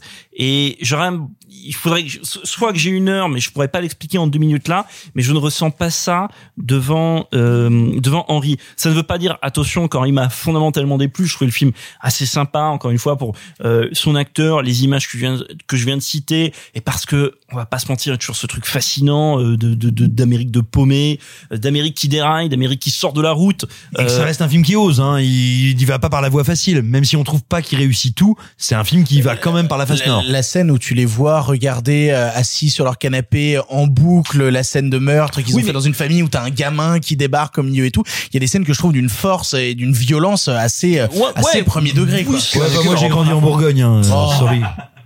Mais, euh, mais mais enfin voilà, je je je vais pas faire 107 ans là-dessus parce que je pense que ça vaut le coup que vous vous découvriez ce film euh, sur surtout si vous êtes inconnu mais en tout cas si ça vous a plu il y a des choses à aller creuser dans le cinéma américain ou ailleurs. Et, et il y a quelques émissions euh, je terminerai là-dessus. Là je suis pas sur du cinéma américain mais je vais de nouveau remercier Simon parce qu'il y a quelques émissions il m'a fait découvrir il m'a fait découvrir un film qui s'appelle Schizophrénia qui est où on est un peu dans un truc entre guillemets parallèle parce qu'on on suit un mec au plus près hein, et ça c'est le moins qu'on puisse dire. c'est le moins qu'on puisse dire qui va se mettre à commettre une suite de meurtres fond plus ou moins illogiques plus ou moins bon Bah parce qu'il a envie. De toute façon, il attend, il attend de sortir de prison parce que là faut y aller. c'est c'est un film allemand hein, je le précise c'est pas un film américain Et puis c'est plus tard. Euh, non c'est les années Oula, 80 c'est milieu des oui, années 80 euh, Ouais, je sais, mais ça va être à peu près exactement même moment. J'ai plus la date exacte en, en tête de Angst, euh, donc Ya, ya. Schizophrénia, mais euh, qui est un film qui m'a. Euh, euh, ce que je veux dire, c'est qu'il y, y a des scènes, euh, notamment la scène dont tu parles en vidéo qu'on voit dans dans dans dans, dans Henry. Henry, euh, qui, qui, qui m'a beaucoup moins pris au trip parce que encore une fois il y avait tout ce truc théorique et en plus ce rapport à l'image en mode t'as vu la mise en scène etc donc très cinéma en fait qui m'a du coup moins pris au trip que Schizophrénia qui lui et je pense que tout aussi fauché avait euh, une mise en scène qui là me donnait une sorte de vertige nauséeux euh, C'est la même année, c'est 1983. Non, ok, c'est deux ans Oui, avant. pardon, c'est deux ans avant. La particularité de Schizophrénia de Angst étant qu'il y a toujours aujourd'hui des plans dont on ne sait pas comment ils ont bien pu les réaliser. On sait que c'est forcément fait avec des miroirs, que c'est forcément fait avec des projections, mais on ne sait pas comment ces salopards ont fait pour les mettre en scène. Bah, du coup, la question que je me permettrais de vous poser pour conclure, c'est justement ce genre de dispositif où on a un serial killer et où on va euh, au plus à vif, au plus proche, au plus euh, réel justement de la démarche du serial killer. Euh, Est-ce que aujourd'hui, dans une époque où on a déconstruit la figure de serial killer dans tous les sens, où on s'est posé plein de questions sur le pourquoi, du comment, etc. Est-ce qu'aujourd'hui, on pourrait revenir à ce genre de dispositif, à cette simplicité, où on pourrait revenir à cette manière d'appréhender la forme du serial killer par euh, des dispositifs au plus proche euh, d'un certain réel sans forcément euh, avoir besoin de rentrer dans une démarche analytique derrière. il y a un truc qui a fondamentalement changé depuis, c'est quand même, voilà, on va remonter en Henry. Je pense que néanmoins, pour pas mal de gens qui l'ont vu à l'époque, euh, euh, bon, ou, ou quand il est sorti en VHS ou au cinéma d'exploitation, je sais pas comment il est exploité, bon bref, ça restait un truc qui était euh, peut-être tu vois, ils ont peut-être pas vu les films que j'ai cités, tu vois, Schizophrénia, euh, Rillington Place, tout ça. Après, il y a eu le Silence des Agneaux qui a débarqué, qui est une sorte de figure de tu- tueur, une autre mythologie. qui a créé un cinéma du serial killer. Voilà. Euh, mais il y a un truc qui a changé entre temps sur l'approche euh, du, du tueur en série, de l'enquête, de l'identité. C'est la vague dans les, et ça c'est, je pense, ça change tout le rapport. La vague dans les années 2000 de euh, de les experts, de tous les trucs de profiler, etc. qui changent tout le rapport de la culture populaire à la figure du tueur, du tueur de masse, du tueur en série, tout ce que vous voulez. Parce que là on comprend que aujourd'hui il y a des gens qui enquêtent, aujourd'hui il y a des gens beaucoup plus qu'il y a, enfin ça se fait déjà il y a 30 ou 40 ans, mais de manière encore plus précise. Il y a 30 ou 40 ans sont capables d'analyser, d'anticiper tout ce que vous voulez. Je pense que ça change. Et donc tu vois, en effet la question que tu poses elle est pas bête parce que à quand ça remonte la dernière fois où il y a un film qui est dans les bottes d'un tueur en série qui propose un truc qu'on n'a pas vu? Zodiac, ça ne compte pas, on n'est pas dans ses bottes. Euh, je vais être de mauvaise foi. Joker? C'est pas un tueur en série. Bah. Non, et, et- et en, et en plus Joker, Je suis désolé. non mais, mais c'est pas déconnant. bah, c'est pas déconnant. mais, euh, Mais non, parce c'est pas déconnant, mais c'est ça rentre pas dans cet Mais- archétype là. non, Mais, tu c'est sais pas quoi, déconnant. Mais si, on va le faire rentrer dedans. Tu sais quoi Je vais être sympa, on va le faire rentrer dedans. Mais Qu'est-ce que t'es sympa Merci Marc. mais je, je vais être sympa. Mais de toute façon, moi je me suis toujours dit quand Marc me dit qu'on peut rentrer dedans, c'est qu'il est sympa. et, et en même temps, je vais être, et en même temps, je vais être un peu désobligeant. Enfin, je sais pas, euh, je vais reprendre celui commun, mais Jo- Joker c'est Taxi Driver. Je veux dire, à un moment, tu peux pas dire que Joker c'est novateur parce qu'il y a eu Taxi Driver. C'est pas coller le Joker dessus. Ce que je voulais te dire, c'est un film de tueur en série qui te dit c'est intéressant. Je n'avais pas vu ce portrait, cette mise en scène. Eh bien moi j'en ai deux. Me dis Les pas deux- maniaque de, de machin, je vais te casser la gueule. Tu vas pas me casser la gueule, tu vas me faire des bisous. Samuel Adida Non. Non, non, non, non, non. Franck Calfoun. Franck pardon. Franck je Calfoun, ce qui veut dire Alexandre Aja. Euh, euh, non, moi j'en ai deux. C'est deux films avec Benoît Poulvord. C'est C'est arrivé près de chez vous. Ah oui. Qui n'est pas une comédie, mais qui est un film passionnant. Mais surtout, 30 ans. Oui, c'était. Eh début ben années non, 90. mais j'en ai un plus récent. Toujours avec Benoît Poulvord, qui a été complètement Non, oublié. podium, ça ne compte pas. ah bon, pardon. Non, c'est Entre ses mains, réalisé par Anne Fontaine, qui est un très, très, très, très beau film français sur un serial killer et un serial killer qui tombe amoureux et une femme qui tombe amoureuse d'un homme dont elle se dit, mais bien sûr c'est lui et comment ça va se passer? Film qui a peu fait parler de lui, qui est tout à fait oublié, Entre ses mains, réalisé par Anne Fontaine, avec Isabelle Carré et Benoît Poulvord. Matez-le, Eh ben, 2005. Comme je, Alléluia. je suis, je suis quoi? Comme Alléluia de Fabrice Duvels. Ou le- c'est pas tout à fait la même école de mise en scène. Euh, Alléluia, on parle encore de figure de serial killer. C'est pour ça, Absolument. euh, Mais là, on parle d'une figure de serial Non, killer. mais réfléchis-y, je sais pas, t'as un exemple, Victor, toi, un truc qui te vient en Bah, tête que t'as vu d'un- En fait, je pensais à Alléluia, tu vois, justement. Donc, euh, il y avait, il y avait ce truc-là euh, chez Duvels, tu vois. Entre ses mains, Anne Fontaine, c'est très très beau. Cinéma français, quoi. Enfin, franco-belge. C'est ainsi que se termine ce 60e épisode de Pardon le cinéma. 60. Simon, t'avais préparé un truc sur 60. Marc, tu avais Bien préparé sûr, un truc bien sur sûr, je 60. l'ai tellement mange préparé que... Non mais si, si, attends, je l'ai tellement préparé Vous que je avez rien sur retrouver. 60 Si, si. Non, j'arrête de réfléchir depuis, mec, au moins 10 émissions, quoi. Attends, j'arrive tout de suite parce que je l'avais fait pour 59. J'ai- J'aimerais beaucoup que ce soit notre slogan. J'ai arrêté de réfléchir depuis au moins 10 émissions. Mettez-le sur des mugs. Eh bien, eh bien, le 14 juin 1960, le général de Gaulle se prononce pour l'Algérie algérienne. Et mine de rien, c'est un truc dont on n'a pas fini de parler et dont on devrait peut-être se rappeler. Et du coup, avant de remercier les gens autour de cette table, je vous rappelle que sont Vous êtes disponibles. au en- courant Vous savez Ouais, Vous voilà. savez Vous Vous savez. On sait quoi On On- sait quoi on sait Quoi, quoi, quoi, Marc quoi On sait quoi, Marc Eh bien que le 21, le 21, pas septembre, pas novembre, pas 2021. Si, c'est en fait c'est 2021. mais, mais le 21 octobre 2021, il y a le livre. Le livre. Mais non. Non. Le livre Non. Pardon le cinéma. Incroyable. Il y a 100 films. Il y, 100? Il y a des images, c'est tiré en couleur. Oh là là. Mais tu sais, attends, moi on m'a dit qu'il y avait des images à chaque page. Mais oui, il y a des des images images sur à toutes les chaque pages. page. Calmez-vous, attention, c'est pas une bande dessinée non plus. Bon, Dommage. voilà. On fait quand même de la vraie littérature ici. Mais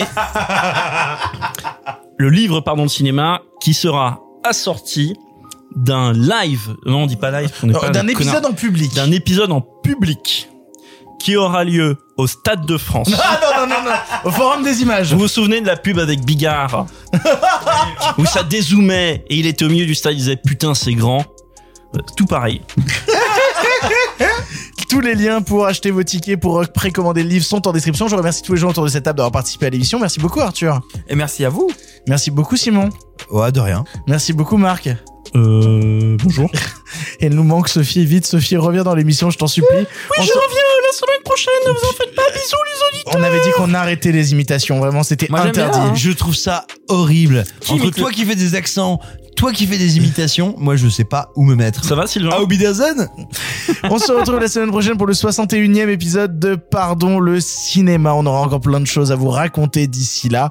Euh, d'ici là, achetez vos places pour Pardon le cinéma en public. Vite, vite, vite, vite, vite. Et sur ce, salut, salut les copains. Achetez le livre aussi. hein. Ça fait plus de sous. Et, so- et sortez de la meute. Arrêtez, Jean, c'est fini.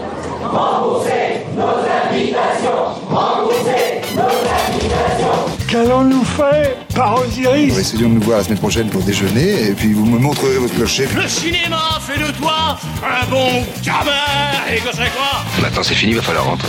je vais aller me faire une toile. Ok, amusez-vous bien tous les deux. Bon, ça j'y compte. Bonne soirée. Merci. And have a great evening.